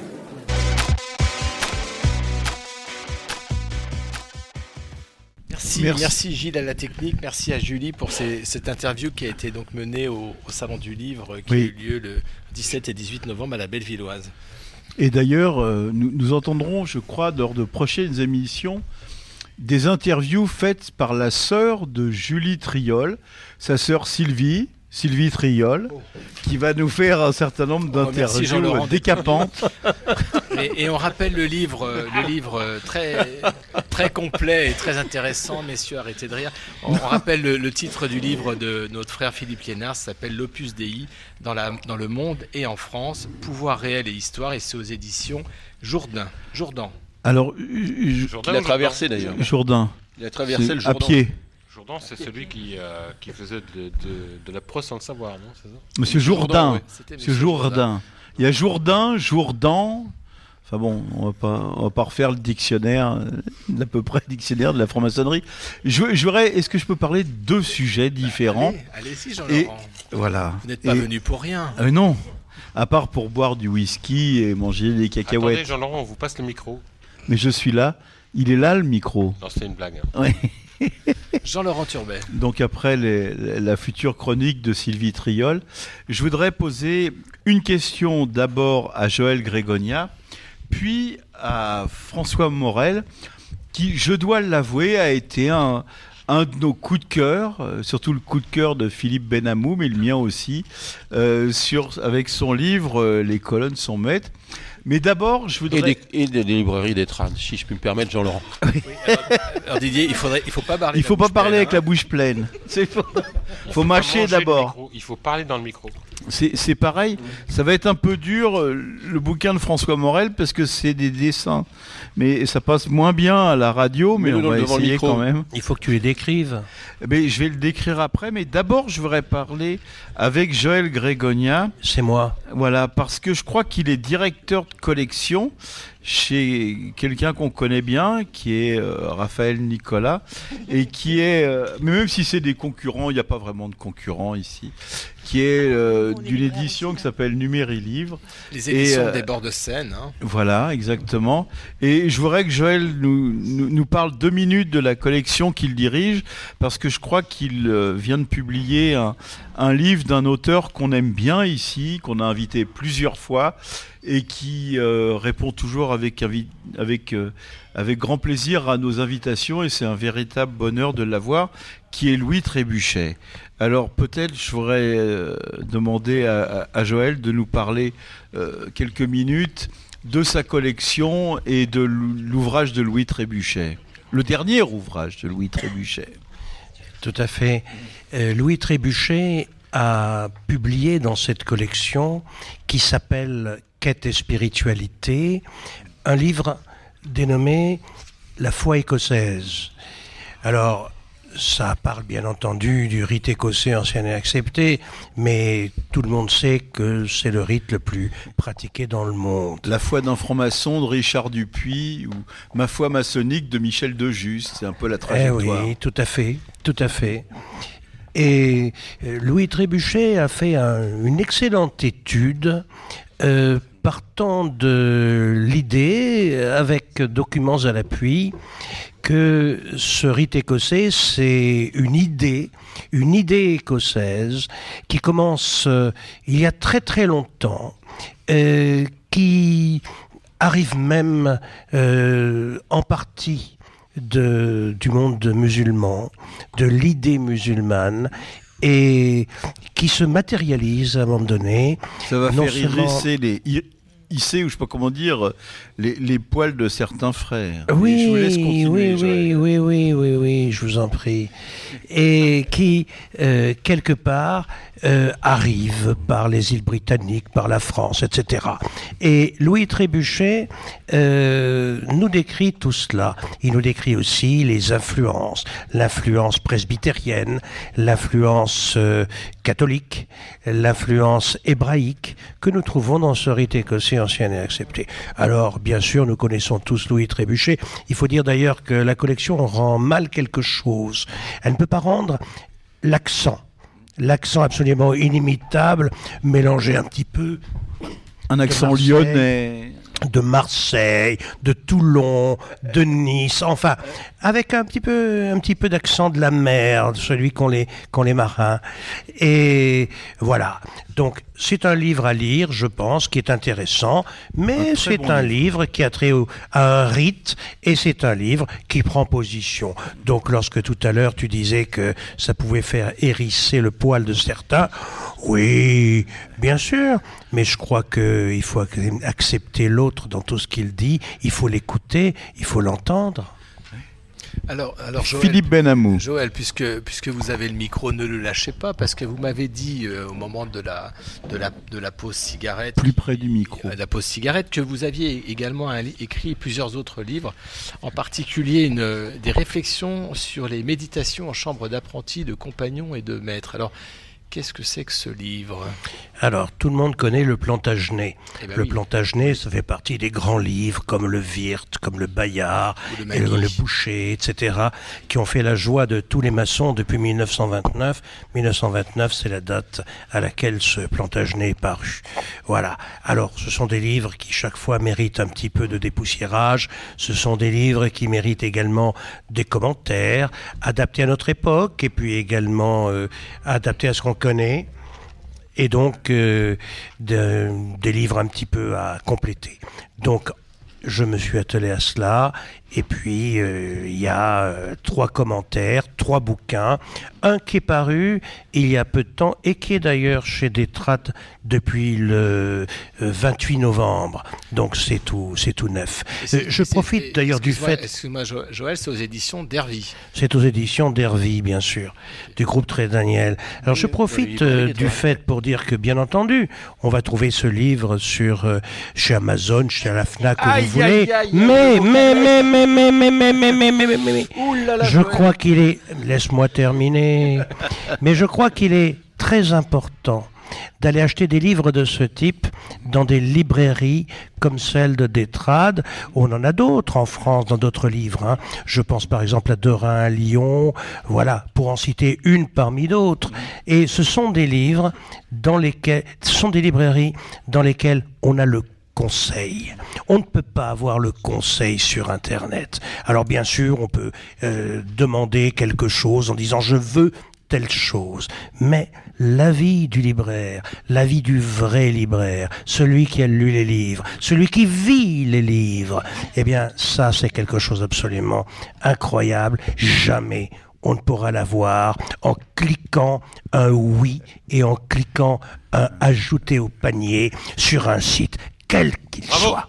Un seul mot, bravo Joël. Mais est-ce que je peux, est-ce que je peux dire que l'œuvre de Joël Grégonia euh, est, est- est dans le droit fil de ce qui se passait dans les années 1910, 1920, etc.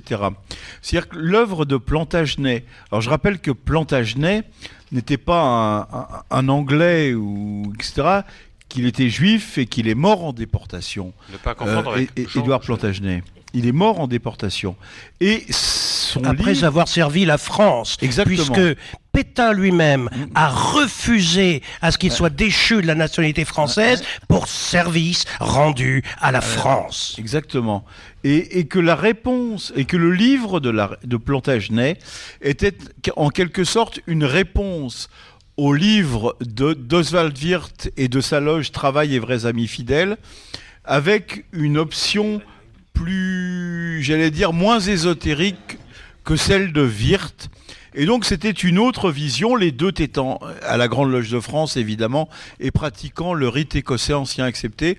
Et donc la, la vision de Joël Grégonia sur le rite va dans cette filiation qu'il y a eu entre Wirth, Plantagenet et d'autres sur une vision du rite aujourd'hui. Et si c'est pas exactement la même, eh ben c'est pas grave parce que ce sont des angles différents pour analyser à la fois le rite écossais ancien accepté euh, et la franc-maçonnerie. Et Joël Grégonia s'inscrit dans cette tradition initiée par Oswald Wirth, par Plantagenet et plus, plus proche de nous par Jean-Claude Mondet, par exemple, qui a écrit aussi des, des, des très bons bouquins et qui est à la Grande Loge de France également. Et je crois que c'est dans cette tradition et qu'on peut lire. On peut lire Wirth. On- alors, je vous parle pas de Mingui, hein, je parle vraiment des trucs sérieux. On peut peut, lire on Wirth. peut lire Non, Wirth. ne- ne dis pas ça, ne dis On- pas on ça. peut lire Même pour Wirth. plaisanter. On peut lire euh, Plantagenet, on peut lire Boucher, on peut lire Mondet et on peut lire Grégonia. Et là, on lira vraiment des points de vue, certes différents, mais intéressants sur le rite et la franc-maçonnerie. Et on- peut lire- excuse-moi, Joël, on peut lire- on peut lire- On peut lire Irène Magui parce que c'est un travail veut. de documentation qui est, qui est vrai. essentiel. Il faut pas oublier qu'il peut servir quand même à des sœurs et des frères pour débuter un travail symbolique, puisqu'elle donne des pistes, elle donne des références. C'est évident. C'est évident. Les bouquins d'Erin Mingui sont à consulter. Il n'y a pas de problème. Ce que je voudrais dire sur Plantagenet, en continuant ça, ce que je voudrais continuer en, parlant de Plantagenet, c'est que Plantagenet a été initié au Grand Orient de France. Ensuite, il est venu à la Grande Loge de France. Comme Wirth. Comme Wirth. Et ce que dit Plantagenet s'applique à tous les rites maçonniques. Et ce qu'il y a d'intéressant dans tous ces bouquins, c'est qu'ils établissent vraiment ces invariants, ces fondamentaux qui font que l'on retrouve cette, euh, ce la même chose, ces mêmes fondamentaux, ces mêmes principes, quel que soit le rite et quelle que soit l'obédience actuelle, que ce soit en France, que ce soit en Belgique, que ce soit en Italie ou en Suisse, c'est-à-dire dans tous ces pays qui vivent la maçonnerie de la même façon. Alors, merci. Philippe Benamou. Merci Joël. Marie-Pascale, un Oui, mot? je- juste pour vous dire qu'il y a aussi des collections euh, faites par la Grande Loge féminine de France qui s'appellent Les Voix d'initiés, où on découvre une parole féminine qui existe aussi. Oui. Elles ont des choses à dire. Exactement. Absolument. Joël, Joël Et sur, sur ce point d'ailleurs, je dois dire que on peut se demander où commence une idée maçonnique. Parce que lorsqu'on lit, euh, notamment Marie-Dominique Massoni, lorsqu'on lit ses poésies, eh bien, ce sont des poésies remarquables. Ce sont des poésies qui appartiennent à la grande littérature. Mais également, ce sont des poésies qui sont sous-tendues par cette maçonnerie, par cette fraternité, je ne veux pas dire sororité, mais par cette, cet élan vers quelque chose d'essentiel. Appelons-le comme nous le désirons. Alors Joël, euh, les amants de l'État, ils sont sous-tendus par quoi? C'est quoi ce roman que vous signez aux éditions? Aux éditions Clémentine, qui est la principale édition corse. Parce que c'est un livre avant tout sur la Corse. C'est un livre qui s'est passé au moment de la guerre de conquête de la Corse par la France, c'est-à-dire en 1768-1769. Mais c'était un livre ni pro-français, ni pro-corse. On est bien au-delà de ça. On a affaire à une héroïne. Une héroïne qui, un jour, est allée décrocher sur une roue où il avait été placé le cadavre de son fiancé, euh, qui avait été condamné par une juridiction, ben, elle était française parce que les Français étaient là, mais avec une interdiction de sépulture. Ça, ça nous renvoie au mythe. Ça nous renvoie au mythe d'Antigone. Mais comme cette euh, fille qui s'appelait Maria Gentile, et c'est son prénom, son nom de famille, c'était Belgodère, c'était Leccia, peu importe. Mais ce, ça nous renvoie au mythe d'Antigone, mais aussi à la notion de mythe d'une façon générale, parce que s'inscrivant dans l'histoire, elle n'est pas in illo tempore, pour reprendre les termes de Mercia Eliade, donc elle s'inscrit beaucoup plus dans le mythe, dans le mythe à la façon de, de Barthes. Et ce mythe est extrêmement important. C'est ce mythe que nous tous, nous pouvons créer, que nous pouvons développer et qui finalement nous fait vivre. Merci Joël. Il est bien, Joël On sent, Grégonia. on sent l'élan du cœur et on va retrouver cet élan du cœur dans ces textes. Je vais, je vais acheter le, le roman et je vais le lire. Alors on, on a rendez-vous euh, parce qu'il est 11h, enfin presque, il est 21h20, mais il est presque 11h. On a rendez-vous avec le bouillon de 11h et on va écouter notre ami Mitch, l'auteur des The Mitch. Électriques, qui était venu à Radio Delta euh, il y a quelque temps. hein. Tout à fait, Thierry. Et donc on va écouter Mitch qui nous a enregistré la suite des bouillons ou du bouillon de 11h. Vive Mitch.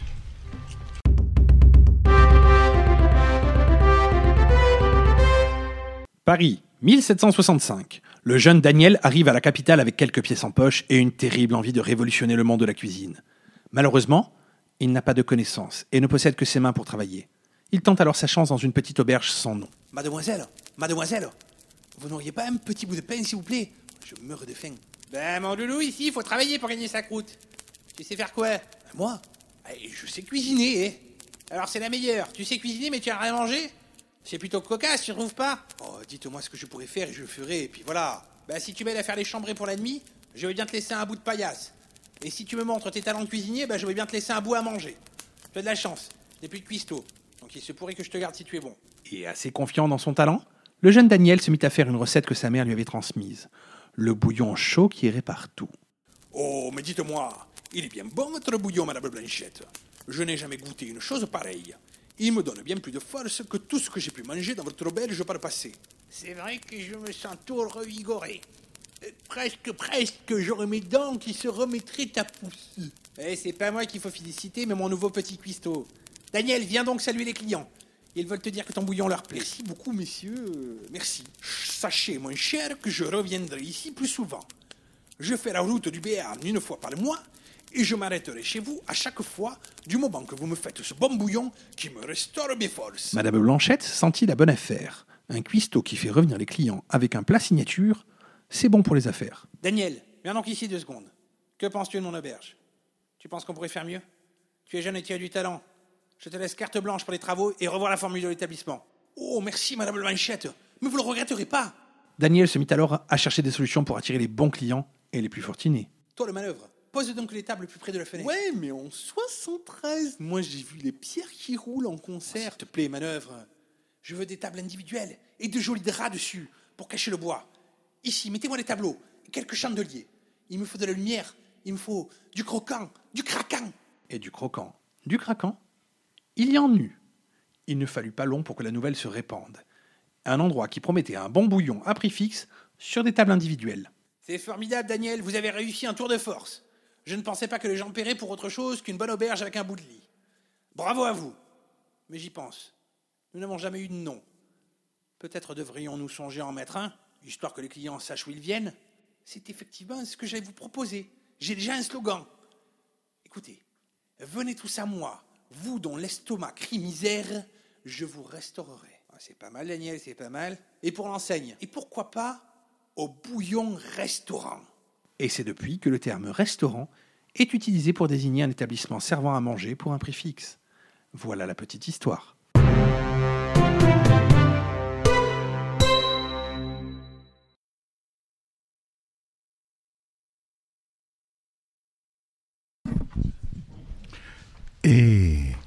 C'est reparti et nous voyons Philippe Benamou qui revient en courant. Fidèle au vous, poste. Vous êtes bien sur euh, Radio Delta, l'émission 1, 2, 3 Soleil, et où nous faisons le débrief du salon maçonnique.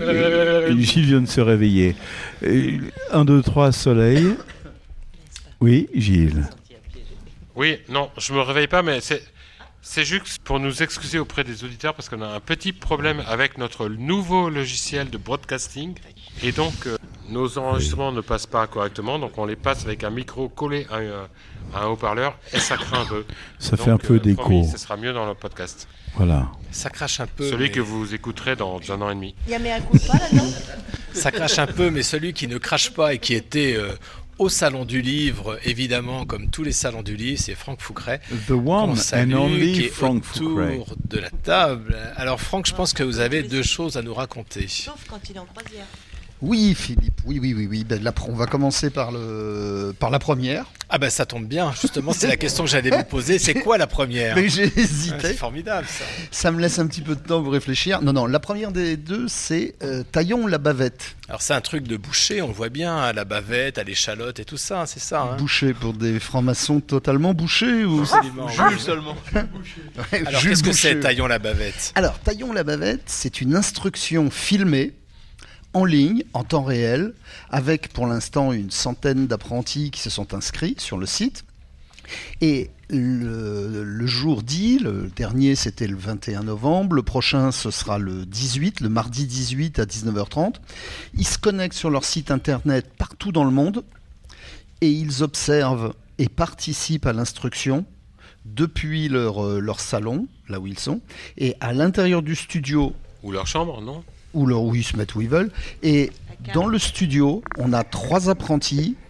L'animateur, l'instructeur, donc euh, c'est votre serviteur, moi-même, et Gilles à la technique, puisque ça se fait avec Radio Delta. Alors pour, pour rentrer sur un, on va appeler ça un salon, enfin un comité d'apprentis en fait finalement. Oui, c'est un comité d'apprentis. Euh, on, on rentre, euh, on rentre pas n'importe n'importe qui peut pas rentrer. Il faut être Ah, tuilé. Il parce y a un que- tuilage, c'est sûr. réservé exclusivement aux maçons, les profanes n'y ont pas accès. Donc c'est pas mixte, hein, si c'est réservé aux maçons. Maçon et maçonne. La dernière instruction, On s'en doutait bien. la dernière instruction, il y avait une sœur, Elodie, qui a présenté sa planche sur le thème de la pierre brute, ciseaux maillés. Donc il y a un sujet comme un comité d'apprentis. Exactement. Et puis il y a un, deux, voire trois planches qui sont lues, des planches très courtes j'imagine, et ensuite une discussion. autour du thème, avec une intervention de tous les, tous les participants un peu partout dans le monde. Didier de Détrade.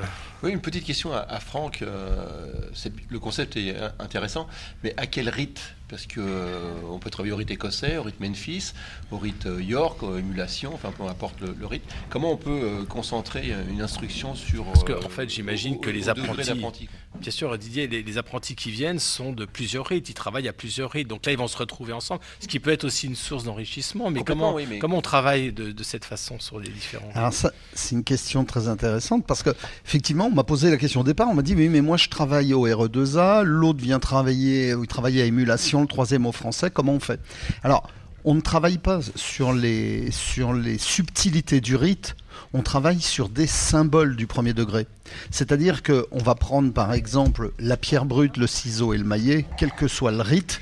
On retrouve ce symbole. Le deuxième symbole qu'on aura au mois de décembre, c'est lune et soleil quel que soit le rite auquel on travaille, le principe de la lune et du soleil en maçonnerie est toujours le même ou pratiquement. Ensuite, ça va être le pavé mosaïque, ça va être le, nombre 3, ça va être le silence, ça va être la lumière reçue à l'initiation. Donc, et oui, le cabinet de réflexion. Maintenant, on va me dire, oui, mais cabinet de réflexion, euh, dans mon rite, moi, il se peut qu'on ne l'ait pas. Peu importe, même Oui, on si... peut- on, peut, échanger et puis avoir des approches différentes en fonction des rites qui sont. Voilà. Alors comment comment ça comment c'est perçu par euh, je dirais euh, les loges, les frères, les obédiences, les sœurs? Est-ce que ça, ça sait en fait c'est, c'est une expérience qui est menée depuis peu. hein, je crois Mhm. que c'est, c'est tout récent. Mhm, ça a commencé il y a 15 jours. euh, Ça a commencé il y a 15 jours donc ça va diffuser. Comment les les, les loges, les obédiences peuvent recevoir euh, une expérience comme ça? Alors, À ton avis?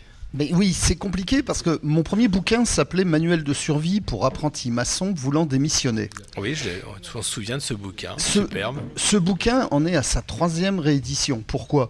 Parce qu'il y a des apprentis déçus, mais on croit qu'il y a des apprentis déçus. Mais il y a aussi des compagnons déçus, des maîtres déçus. Pour ne, pour ne parler que de la Grande Loge de France, suffit de regarder le nombre de maîtres qui ont démissionné l'an dernier. Ça vient de quoi? Ça vient, tout, ça vient tout simplement d'un déficit d'intérêt par rapport à ce qui avait attiré le profane, attiré à l'initiation. Ça veut, fois dire que, ça veut dire que les loges ne font pas leur boulot? Il n'y a pas que ça. C'est pas simple comme réponse. Parce que tu peux pas dire le second surveillant fait pas son boulot parce que est-ce qu'aujourd'hui en 2018 il fait moins son boulot qu'il le faisait en- en 2008 Je crois pas. C'est simplement que la communication est plus intense aujourd'hui, les attentes sont plus fortes et la déception aujourd'hui, on a tous une zappeuse dans la main. Dès qu'on n'est pas content, on change de chaîne. Et en loge, on se dit si je suis pas content, je vais acheter ailleurs. On est dans un monde de consommation. Alors, ça veut dire quoi? Ça veut dire qu'il faut communiquer différemment. Il faut communiquer avant l'initiation et pendant l'instruction. Mais une chose est certaine, c'est que si tu savais le nombre d'apprentis, de compagnons et de maîtres qui me disent qu'il ne se passe rien dans leur loge, c'est, ils sont nombreux. Maintenant, tu vas poser la question au second surveillant, ils te disent tous, euh, il n'est pas question que chez moi, euh, je les vois s'inscrire dans ton, dans ton système. De- le second surveillant, il peut aller voir ce qui se passe euh, sur Taillon la Bavette pour s'en inspirer pour ses comités d'apprentis. Oui. hein, et on va le dénoncer à ses apprentis. Voilà. Le salaud. Voilà, Didier. Oui, je voulais rebondir sur ce que disait Franck, c'est très intéressant comme concept. Au, au niveau de la maîtrise en particulier, je crois que le problème, quand le problème se, se pose, c'est euh, on, on a quand même euh, une crise d'adolescence ou euh, une espèce d'angoisse euh, comme celle que peut rencontrer le gardien de but au moment du penalty. C'est-à-dire que quand on est apprenti compagnon, on est accompagné. Et du jour au lendemain, on passe à la maîtrise. On est très content de passer à la maîtrise parce que ça reste un fantasme. Quand on est apprenti, on se dit vivement je sois maître. On ne sait pas ce que ça veut dire. Mais quand on voit ce qui se passe en loge, on se dit ah ouais, ça doit être super. Et on se retrouve tout seul. Et quand on, nous demande de présenter un travail au premier degré, par exemple, on ne sait pas du tout si on- ce qu'on va présenter est euh, justement euh, bon pour le premier degré ou pas. Et on n'a plus personne. Et à ce moment-là, euh, on, commence à se poser des questions. Il faudrait un tuteur, je pense, pour sauver un peu la, euh, la maîtrise. C'est-à-dire que pendant six mois, un an, quelqu'un, un frère, accompagne un jeune maître. Parce que c'est important, c'est à ce moment-là, à mon avis, où il y a le plus de démissions. Et, la crise d'adolescence que moi j'appelle, euh, quand on atteint le, grade de- de maître, c'est plutôt bon signe. Ça veut dire qu'on a compris quelque chose quelque part, mais c'est violent. C'est-à-dire que du jour au lendemain, on n'a plus personne et on se retrouve seul. Et ça, c'est compliqué.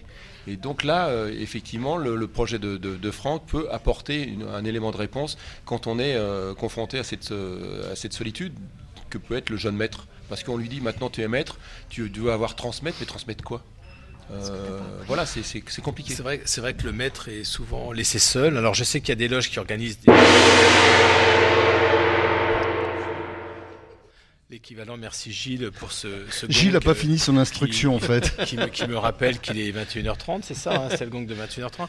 Alors euh, oui, c'est vrai que les, les- certaines loges organisent des comités de maîtres, avec la, la question qu'on peut se poser, c'est qu'il n'y a pas de surveillant de maître. hein. Par définition, dans les loges, il n'y a pas de surveillant. Donc qui fait ça? Est-ce que c'est le Véné? Est-ce que c'est le, l'ancien, l'ancien, le passé Véné, l'ancien Véné? Est-ce que c'est le doyen de la loge? Est-ce que c'est celui qui a le plus de dispo, le, le retraité, etc. Et, et je sais que dans ma loge, par exemple, nous, on n'a jamais fait de comité de maître par principe, parce que le maître est seul et il doit rester seul. Mais ça pose les problèmes que, que, Didier, que Didier évoque. Alors pour revenir à, donc à la Taillon la Bavette euh, donc de Franck, les, il y avait combien d'apprentis pour cette première, euh, première séance? Une bonne dizaine d'apprentis, c'est ça hein? Je regarde Gilles à la technique, il dit beaucoup, beaucoup, En fait, ils étaient trois en studio euh, et en, en ligne. Gilles va nous le confirmer. Ils étaient une euh, petite centaine. Oui. Radio Delta était là pour les moyens techniques. Voilà, c'est j'ai, ça. euh, J'ai vérifié en, en ligne. Il Ouais. y avait une petite centaine d'auditeurs. Euh, Alors, ils ont, tu, tu as posé une question tout à l'heure et je vois Marie-Pascale qui dit mais tuilage. Comment tu En fait, ouais. En fait, je les tuile tous un par un avec un formulaire sur le site. Quand ils s'inscrivent, on a eu euh, 10% de déchets. Quand je dis de déchets, ce sont des, tentatives d'intrusion de profanes qui se sont déguisés. Et euh, on les tuile tous avec des questions par rapport à leur rite, au mot du grade quand c'est possible, à leur provenance, leur loge. Euh, quand tu mets en concordance le remplissage du formulaire, tu sais tout de suite si tu as affaire à un apprenti plutôt maladroit qui ne connaît pas les réponses ou si tu as affaire à une tentative d'intrusion. Donc pour l'instant, au demeurant, on n'a aucun profane à l'intérieur. Ensuite, ensuite, il faut dire quand même que euh, cette instruction est une, réservée à, à des, à donc, euh, des apprentis référencés euh, et complètement euh, authentifiés, que ça se passe sur un canal sécurisé et que bien évidemment le grand public n'a pas accès à cela. Et ça, c'est, Gilles à la couvert. technique qui nous le garantit. Alors, Marie-Pascale Absolument, garantie à 99,99%. Marie-Pascale. Euh, dans notre loge, on a eu des apprentis qui sont partis au bout de quelques tenues.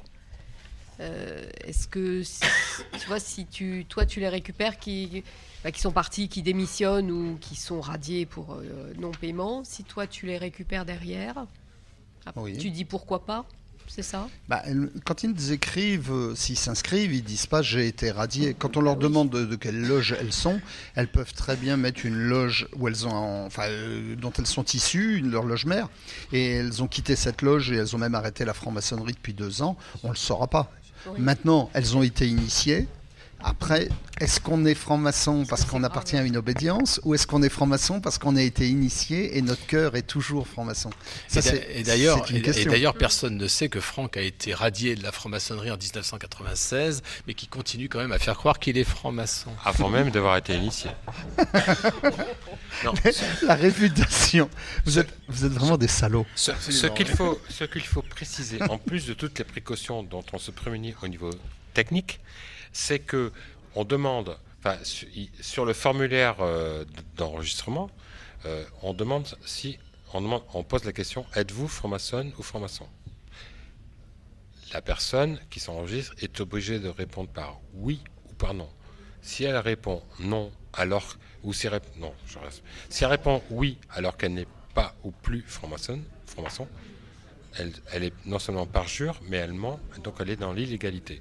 Donc ça, c'est le, l'encapsulage juridique de la chose. Co- Comment, comment tu penses gérer après vis-à-vis de leur second surveillant, seconde surveillante?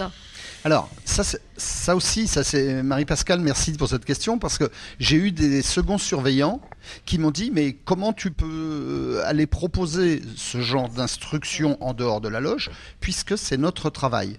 La réponse a été simple. Si on, si on dit à un second surveillant, je fais l'instruction parce que tu n'es pas capable de la faire, c'est pas très maçonnique comme réponse. Ça veut dire que tu es un incompétent et moi je suis beaucoup mieux que toi. Donc d'abord, c'est pas maçonnique. De deux, euh, ça fait pas avancer les choses. La manière dont on a présenté la chose, qui est à la fois un discours commercial, mais en même temps, c'est réellement ça. C'est que quand ton gamin est à l'école, l'instituteur, le prof fait son boulot, mais le gamin, quand il rentre le soir, suivant son niveau d'évolution, son intelligence et son désir d'apprendre, tu peux lui payer des cours complémentaires où le soir, il va compléter ce qu'il a fait la journée. Le, le prof du soir ne supprime pas, n'annule pas ce qui a été fait l'après-midi, il fait du complément. Et nous, ce qu'on prétend faire avec les instructions, c'est du complément. Donc on ne se substitue pas, on présente ça comme un complément. Et dernière chose, on a mis en ligne des, mais là c'est ouvert au grand public, euh, des, des vidéos, une dizaine de vidéos sur chaque symbole pour en parler de manière ouverte, sans dévoiler aucun secret. En deux ans, ces vidéos ont été vues 80 000 fois. Il suffit de taper le pavé mosaïque, lune et soleil sur YouTube.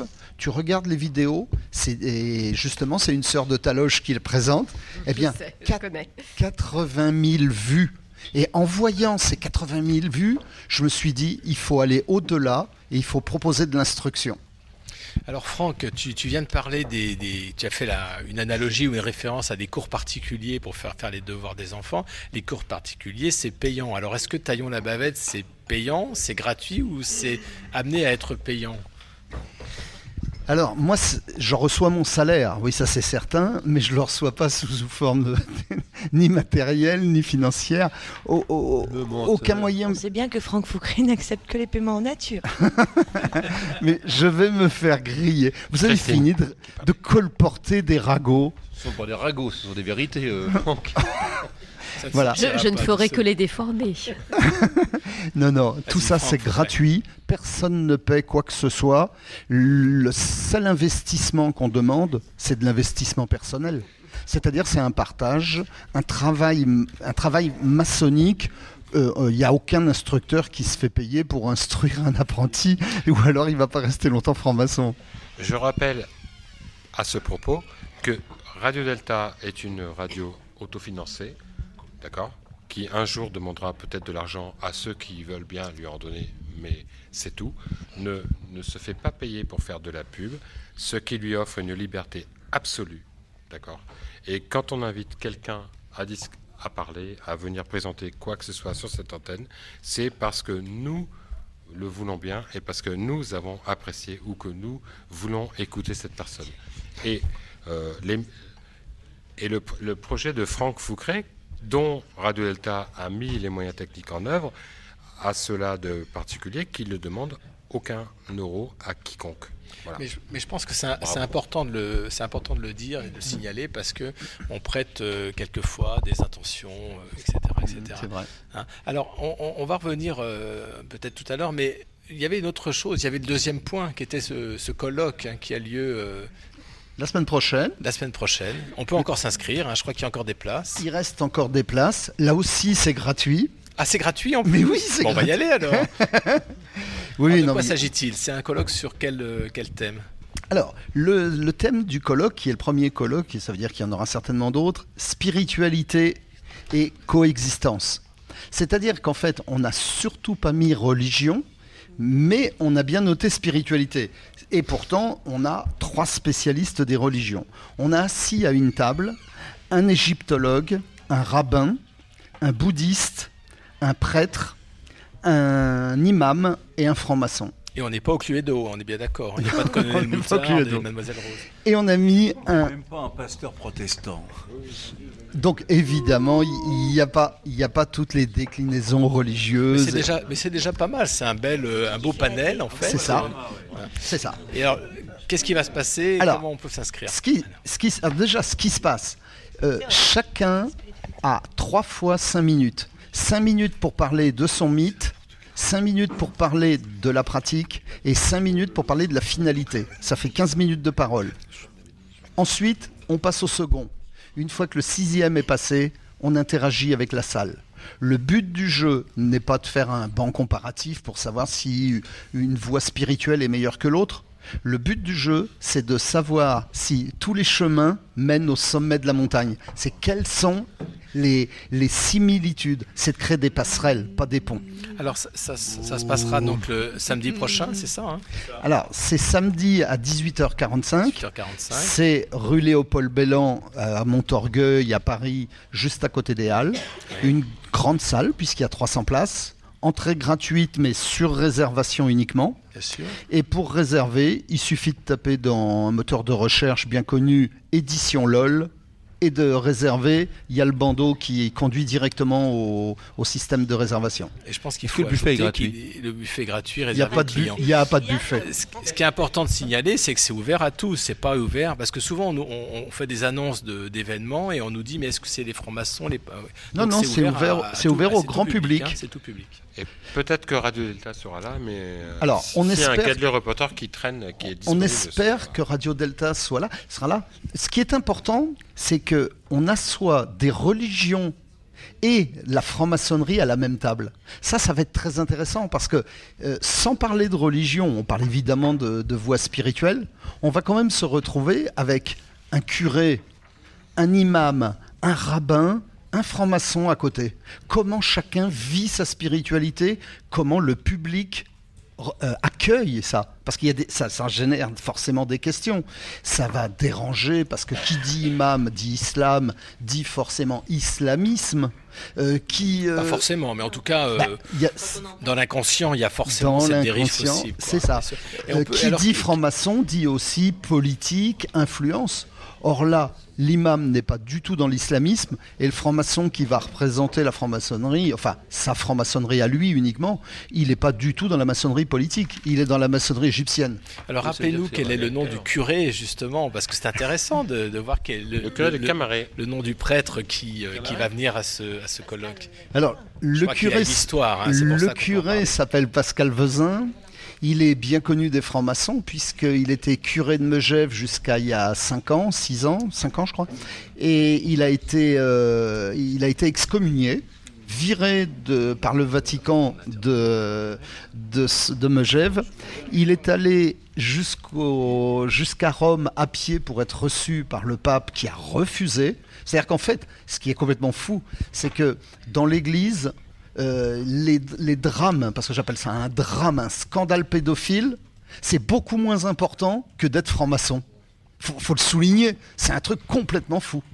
Et lui, eh bien, il est franc-maçon, ça a été son tort. Il est resté franc-maçon, il est toujours, il pratique toujours sa religion, mais il n'est plus reconnu par l'Église, euh, l'Église romaine. Enfin, S'il avait été pédophile et franc-maçon, alors. Ça aurait, été- ça- ça aurait rajouté un petit peu à. C'est Didier qui vient de se lâcher. Alors, on va écouter 5 secondes de musique. Merci Franck. hein, on rappelle. euh, Avec plaisir. Voilà.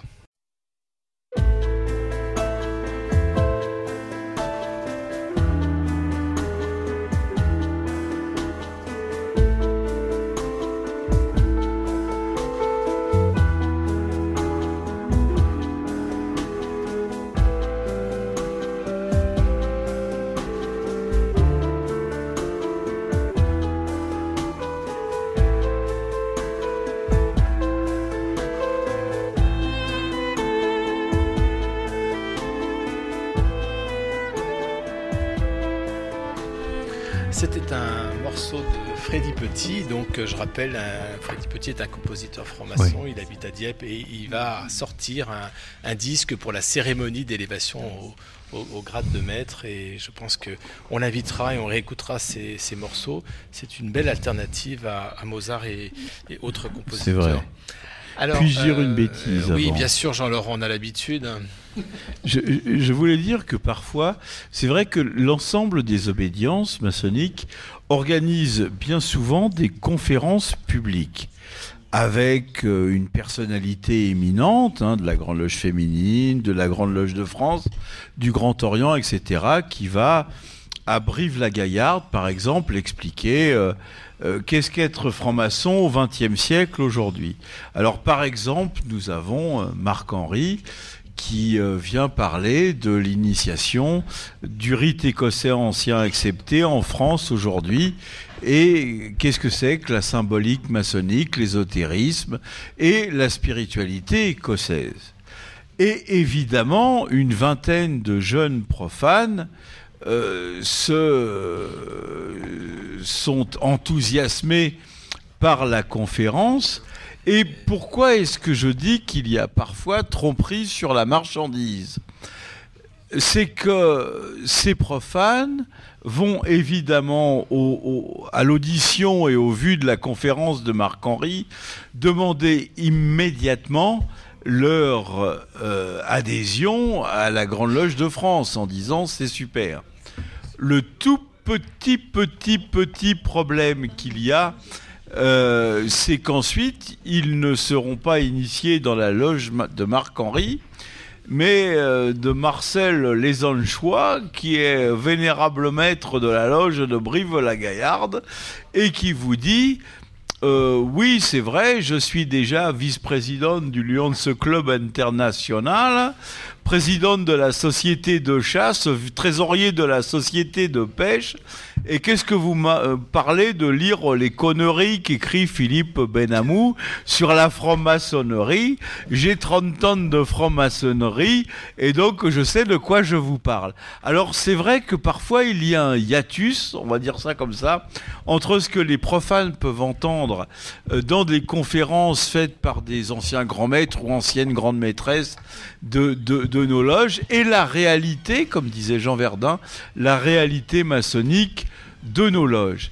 Mais pour remédier à cela, je pense que Philippe Benamou tout de suite va interviewer François Morel, qui est notre coup de cœur, l'un de nos coups de cœur du salon maçonnique du livre de Paris. Bravo, bravo.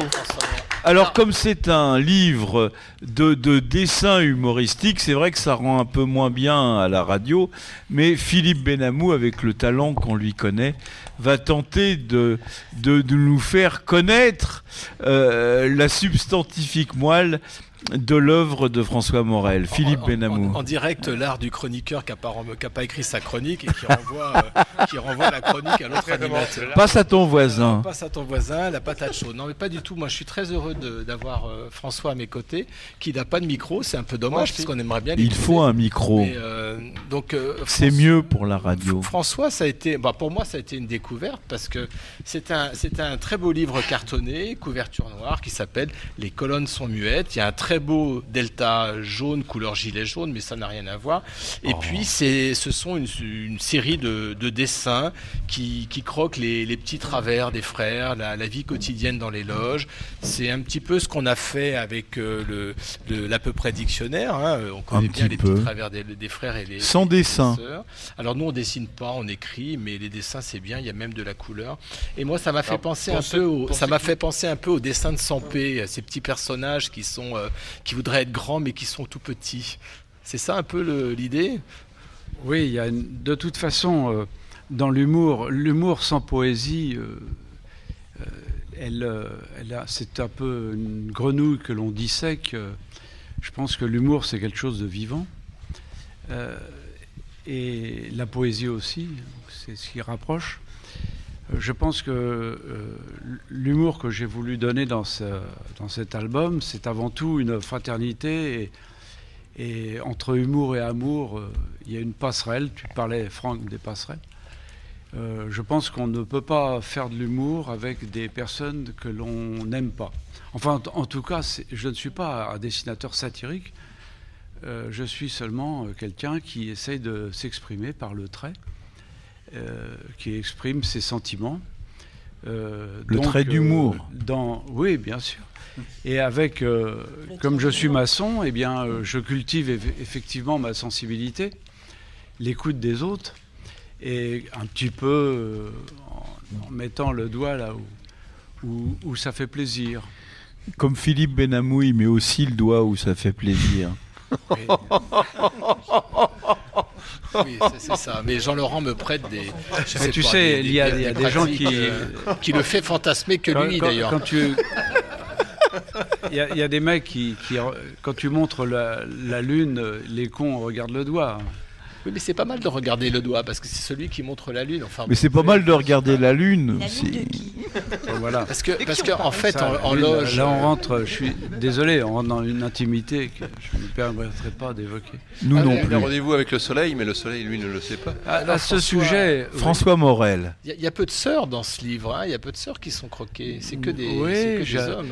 Euh, Vous savez, euh, Franck a parlé de, de la, de la, euh, des symboles. Je vais, je fais pas que des dessins. Je voudrais vous je dire quelque chose. Euh, voilà. Euh, C'est un, euh, une petite réflexion sur mon parcours maçonnique. J'ai rencontré des, sœurs, des frères, et euh, on dit toujours mon bien-aimé frère.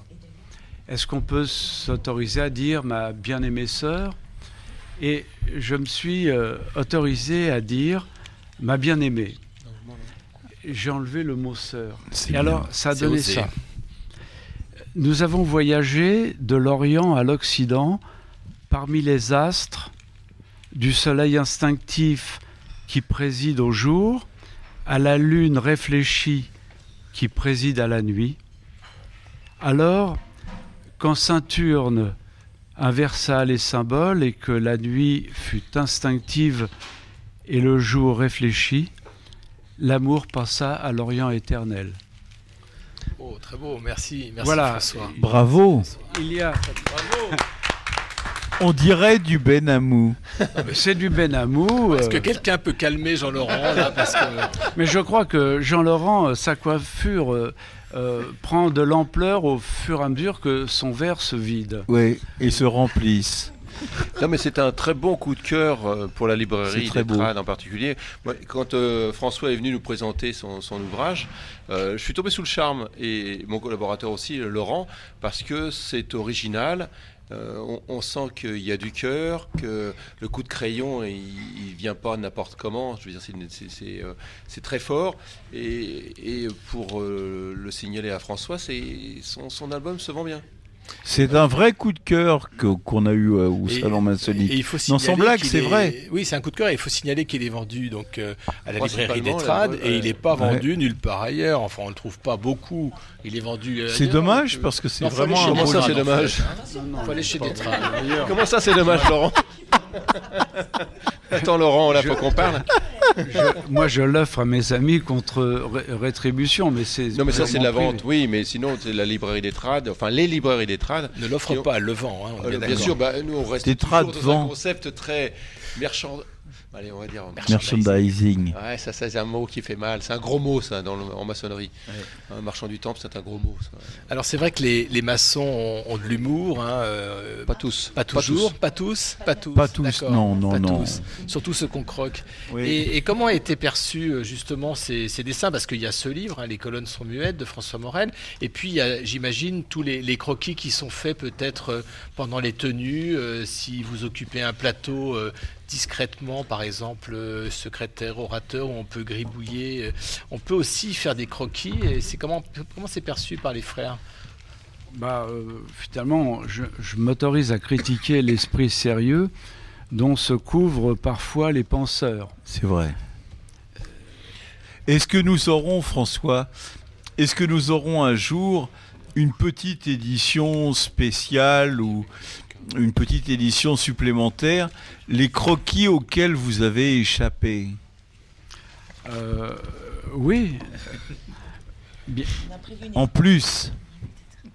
bien, bien évidemment, les, les croquis auxquels vous avez échappé, euh, c'est toutes les, les conneries qui sont, qui sont faites en loge et qui ne nécessitent pas forcément un dessin pour les immortaliser. Alors je- j'en profite pour dire que Je vous en Ya- prie. Yann est en train de, de filmer, de tourner les pages du livre euh, de, de François, donc les colonnes sont muettes. C'est très drôle. Et il le fait en direct, c'est-à-dire que pour ceux qui nous suivent sur Facebook, sur Radio Delta, sur la page Oui, Radio Delta, euh, exactement. page Facebook de Radio Delta, on peut suivre, euh, feuilleter le livre. Mais bon, il faut l'acheter parce qu'il y a le, il y a le surtac du papier, Et si c'est mieux. hein. Ne vous Et si je peux me, me de- permettre, je crois que François. Didier. Oui, je pense que François sera présent euh, rue Cadet le 20 décembre pour une séance de dédicace parce que le- bah, rien voilà. ne vaut en en fait la rencontre de euh, l'auteur avec son public.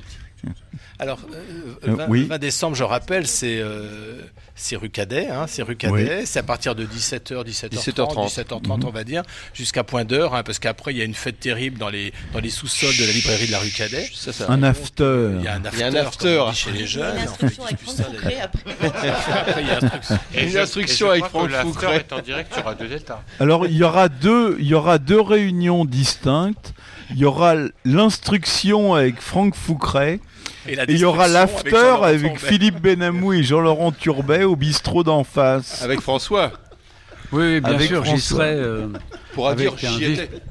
Oui, tout à fait, oui, mais ça ne sera pas le soleil d'Austerlitz.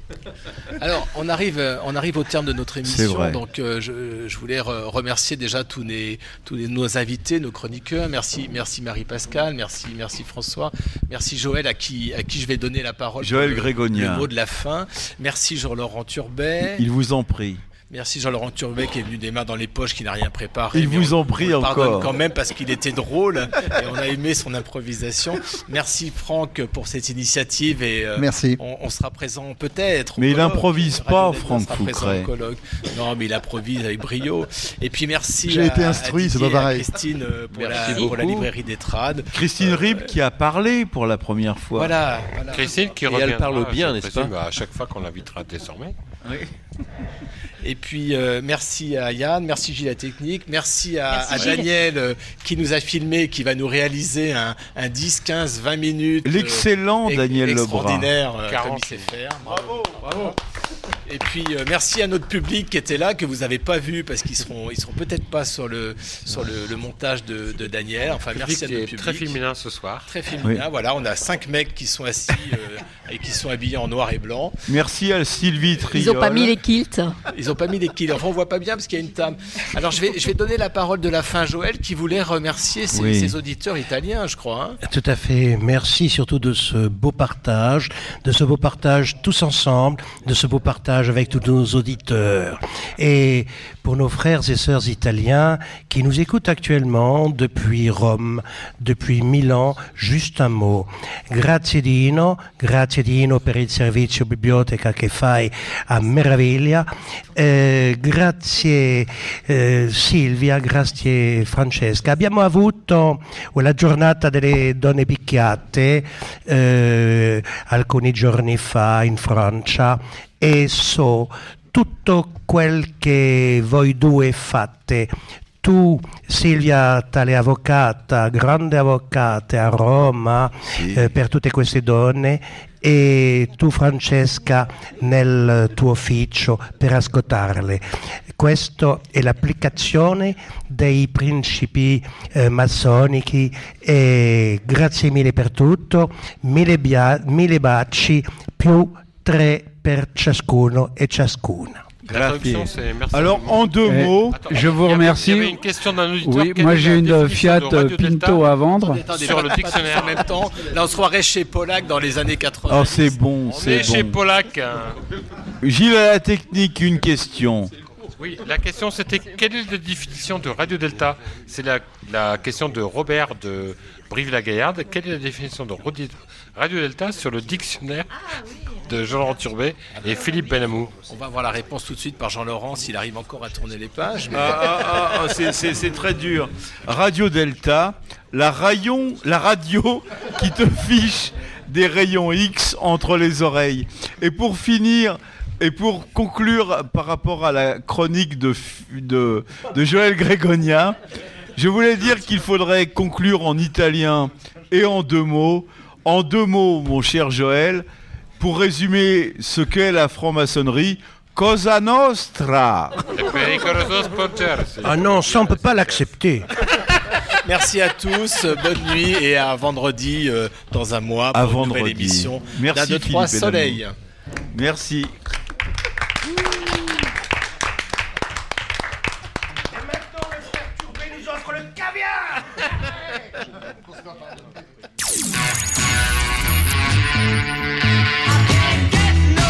Vous êtes sur Radio Delta, la radio qui rayonne entre les oreilles.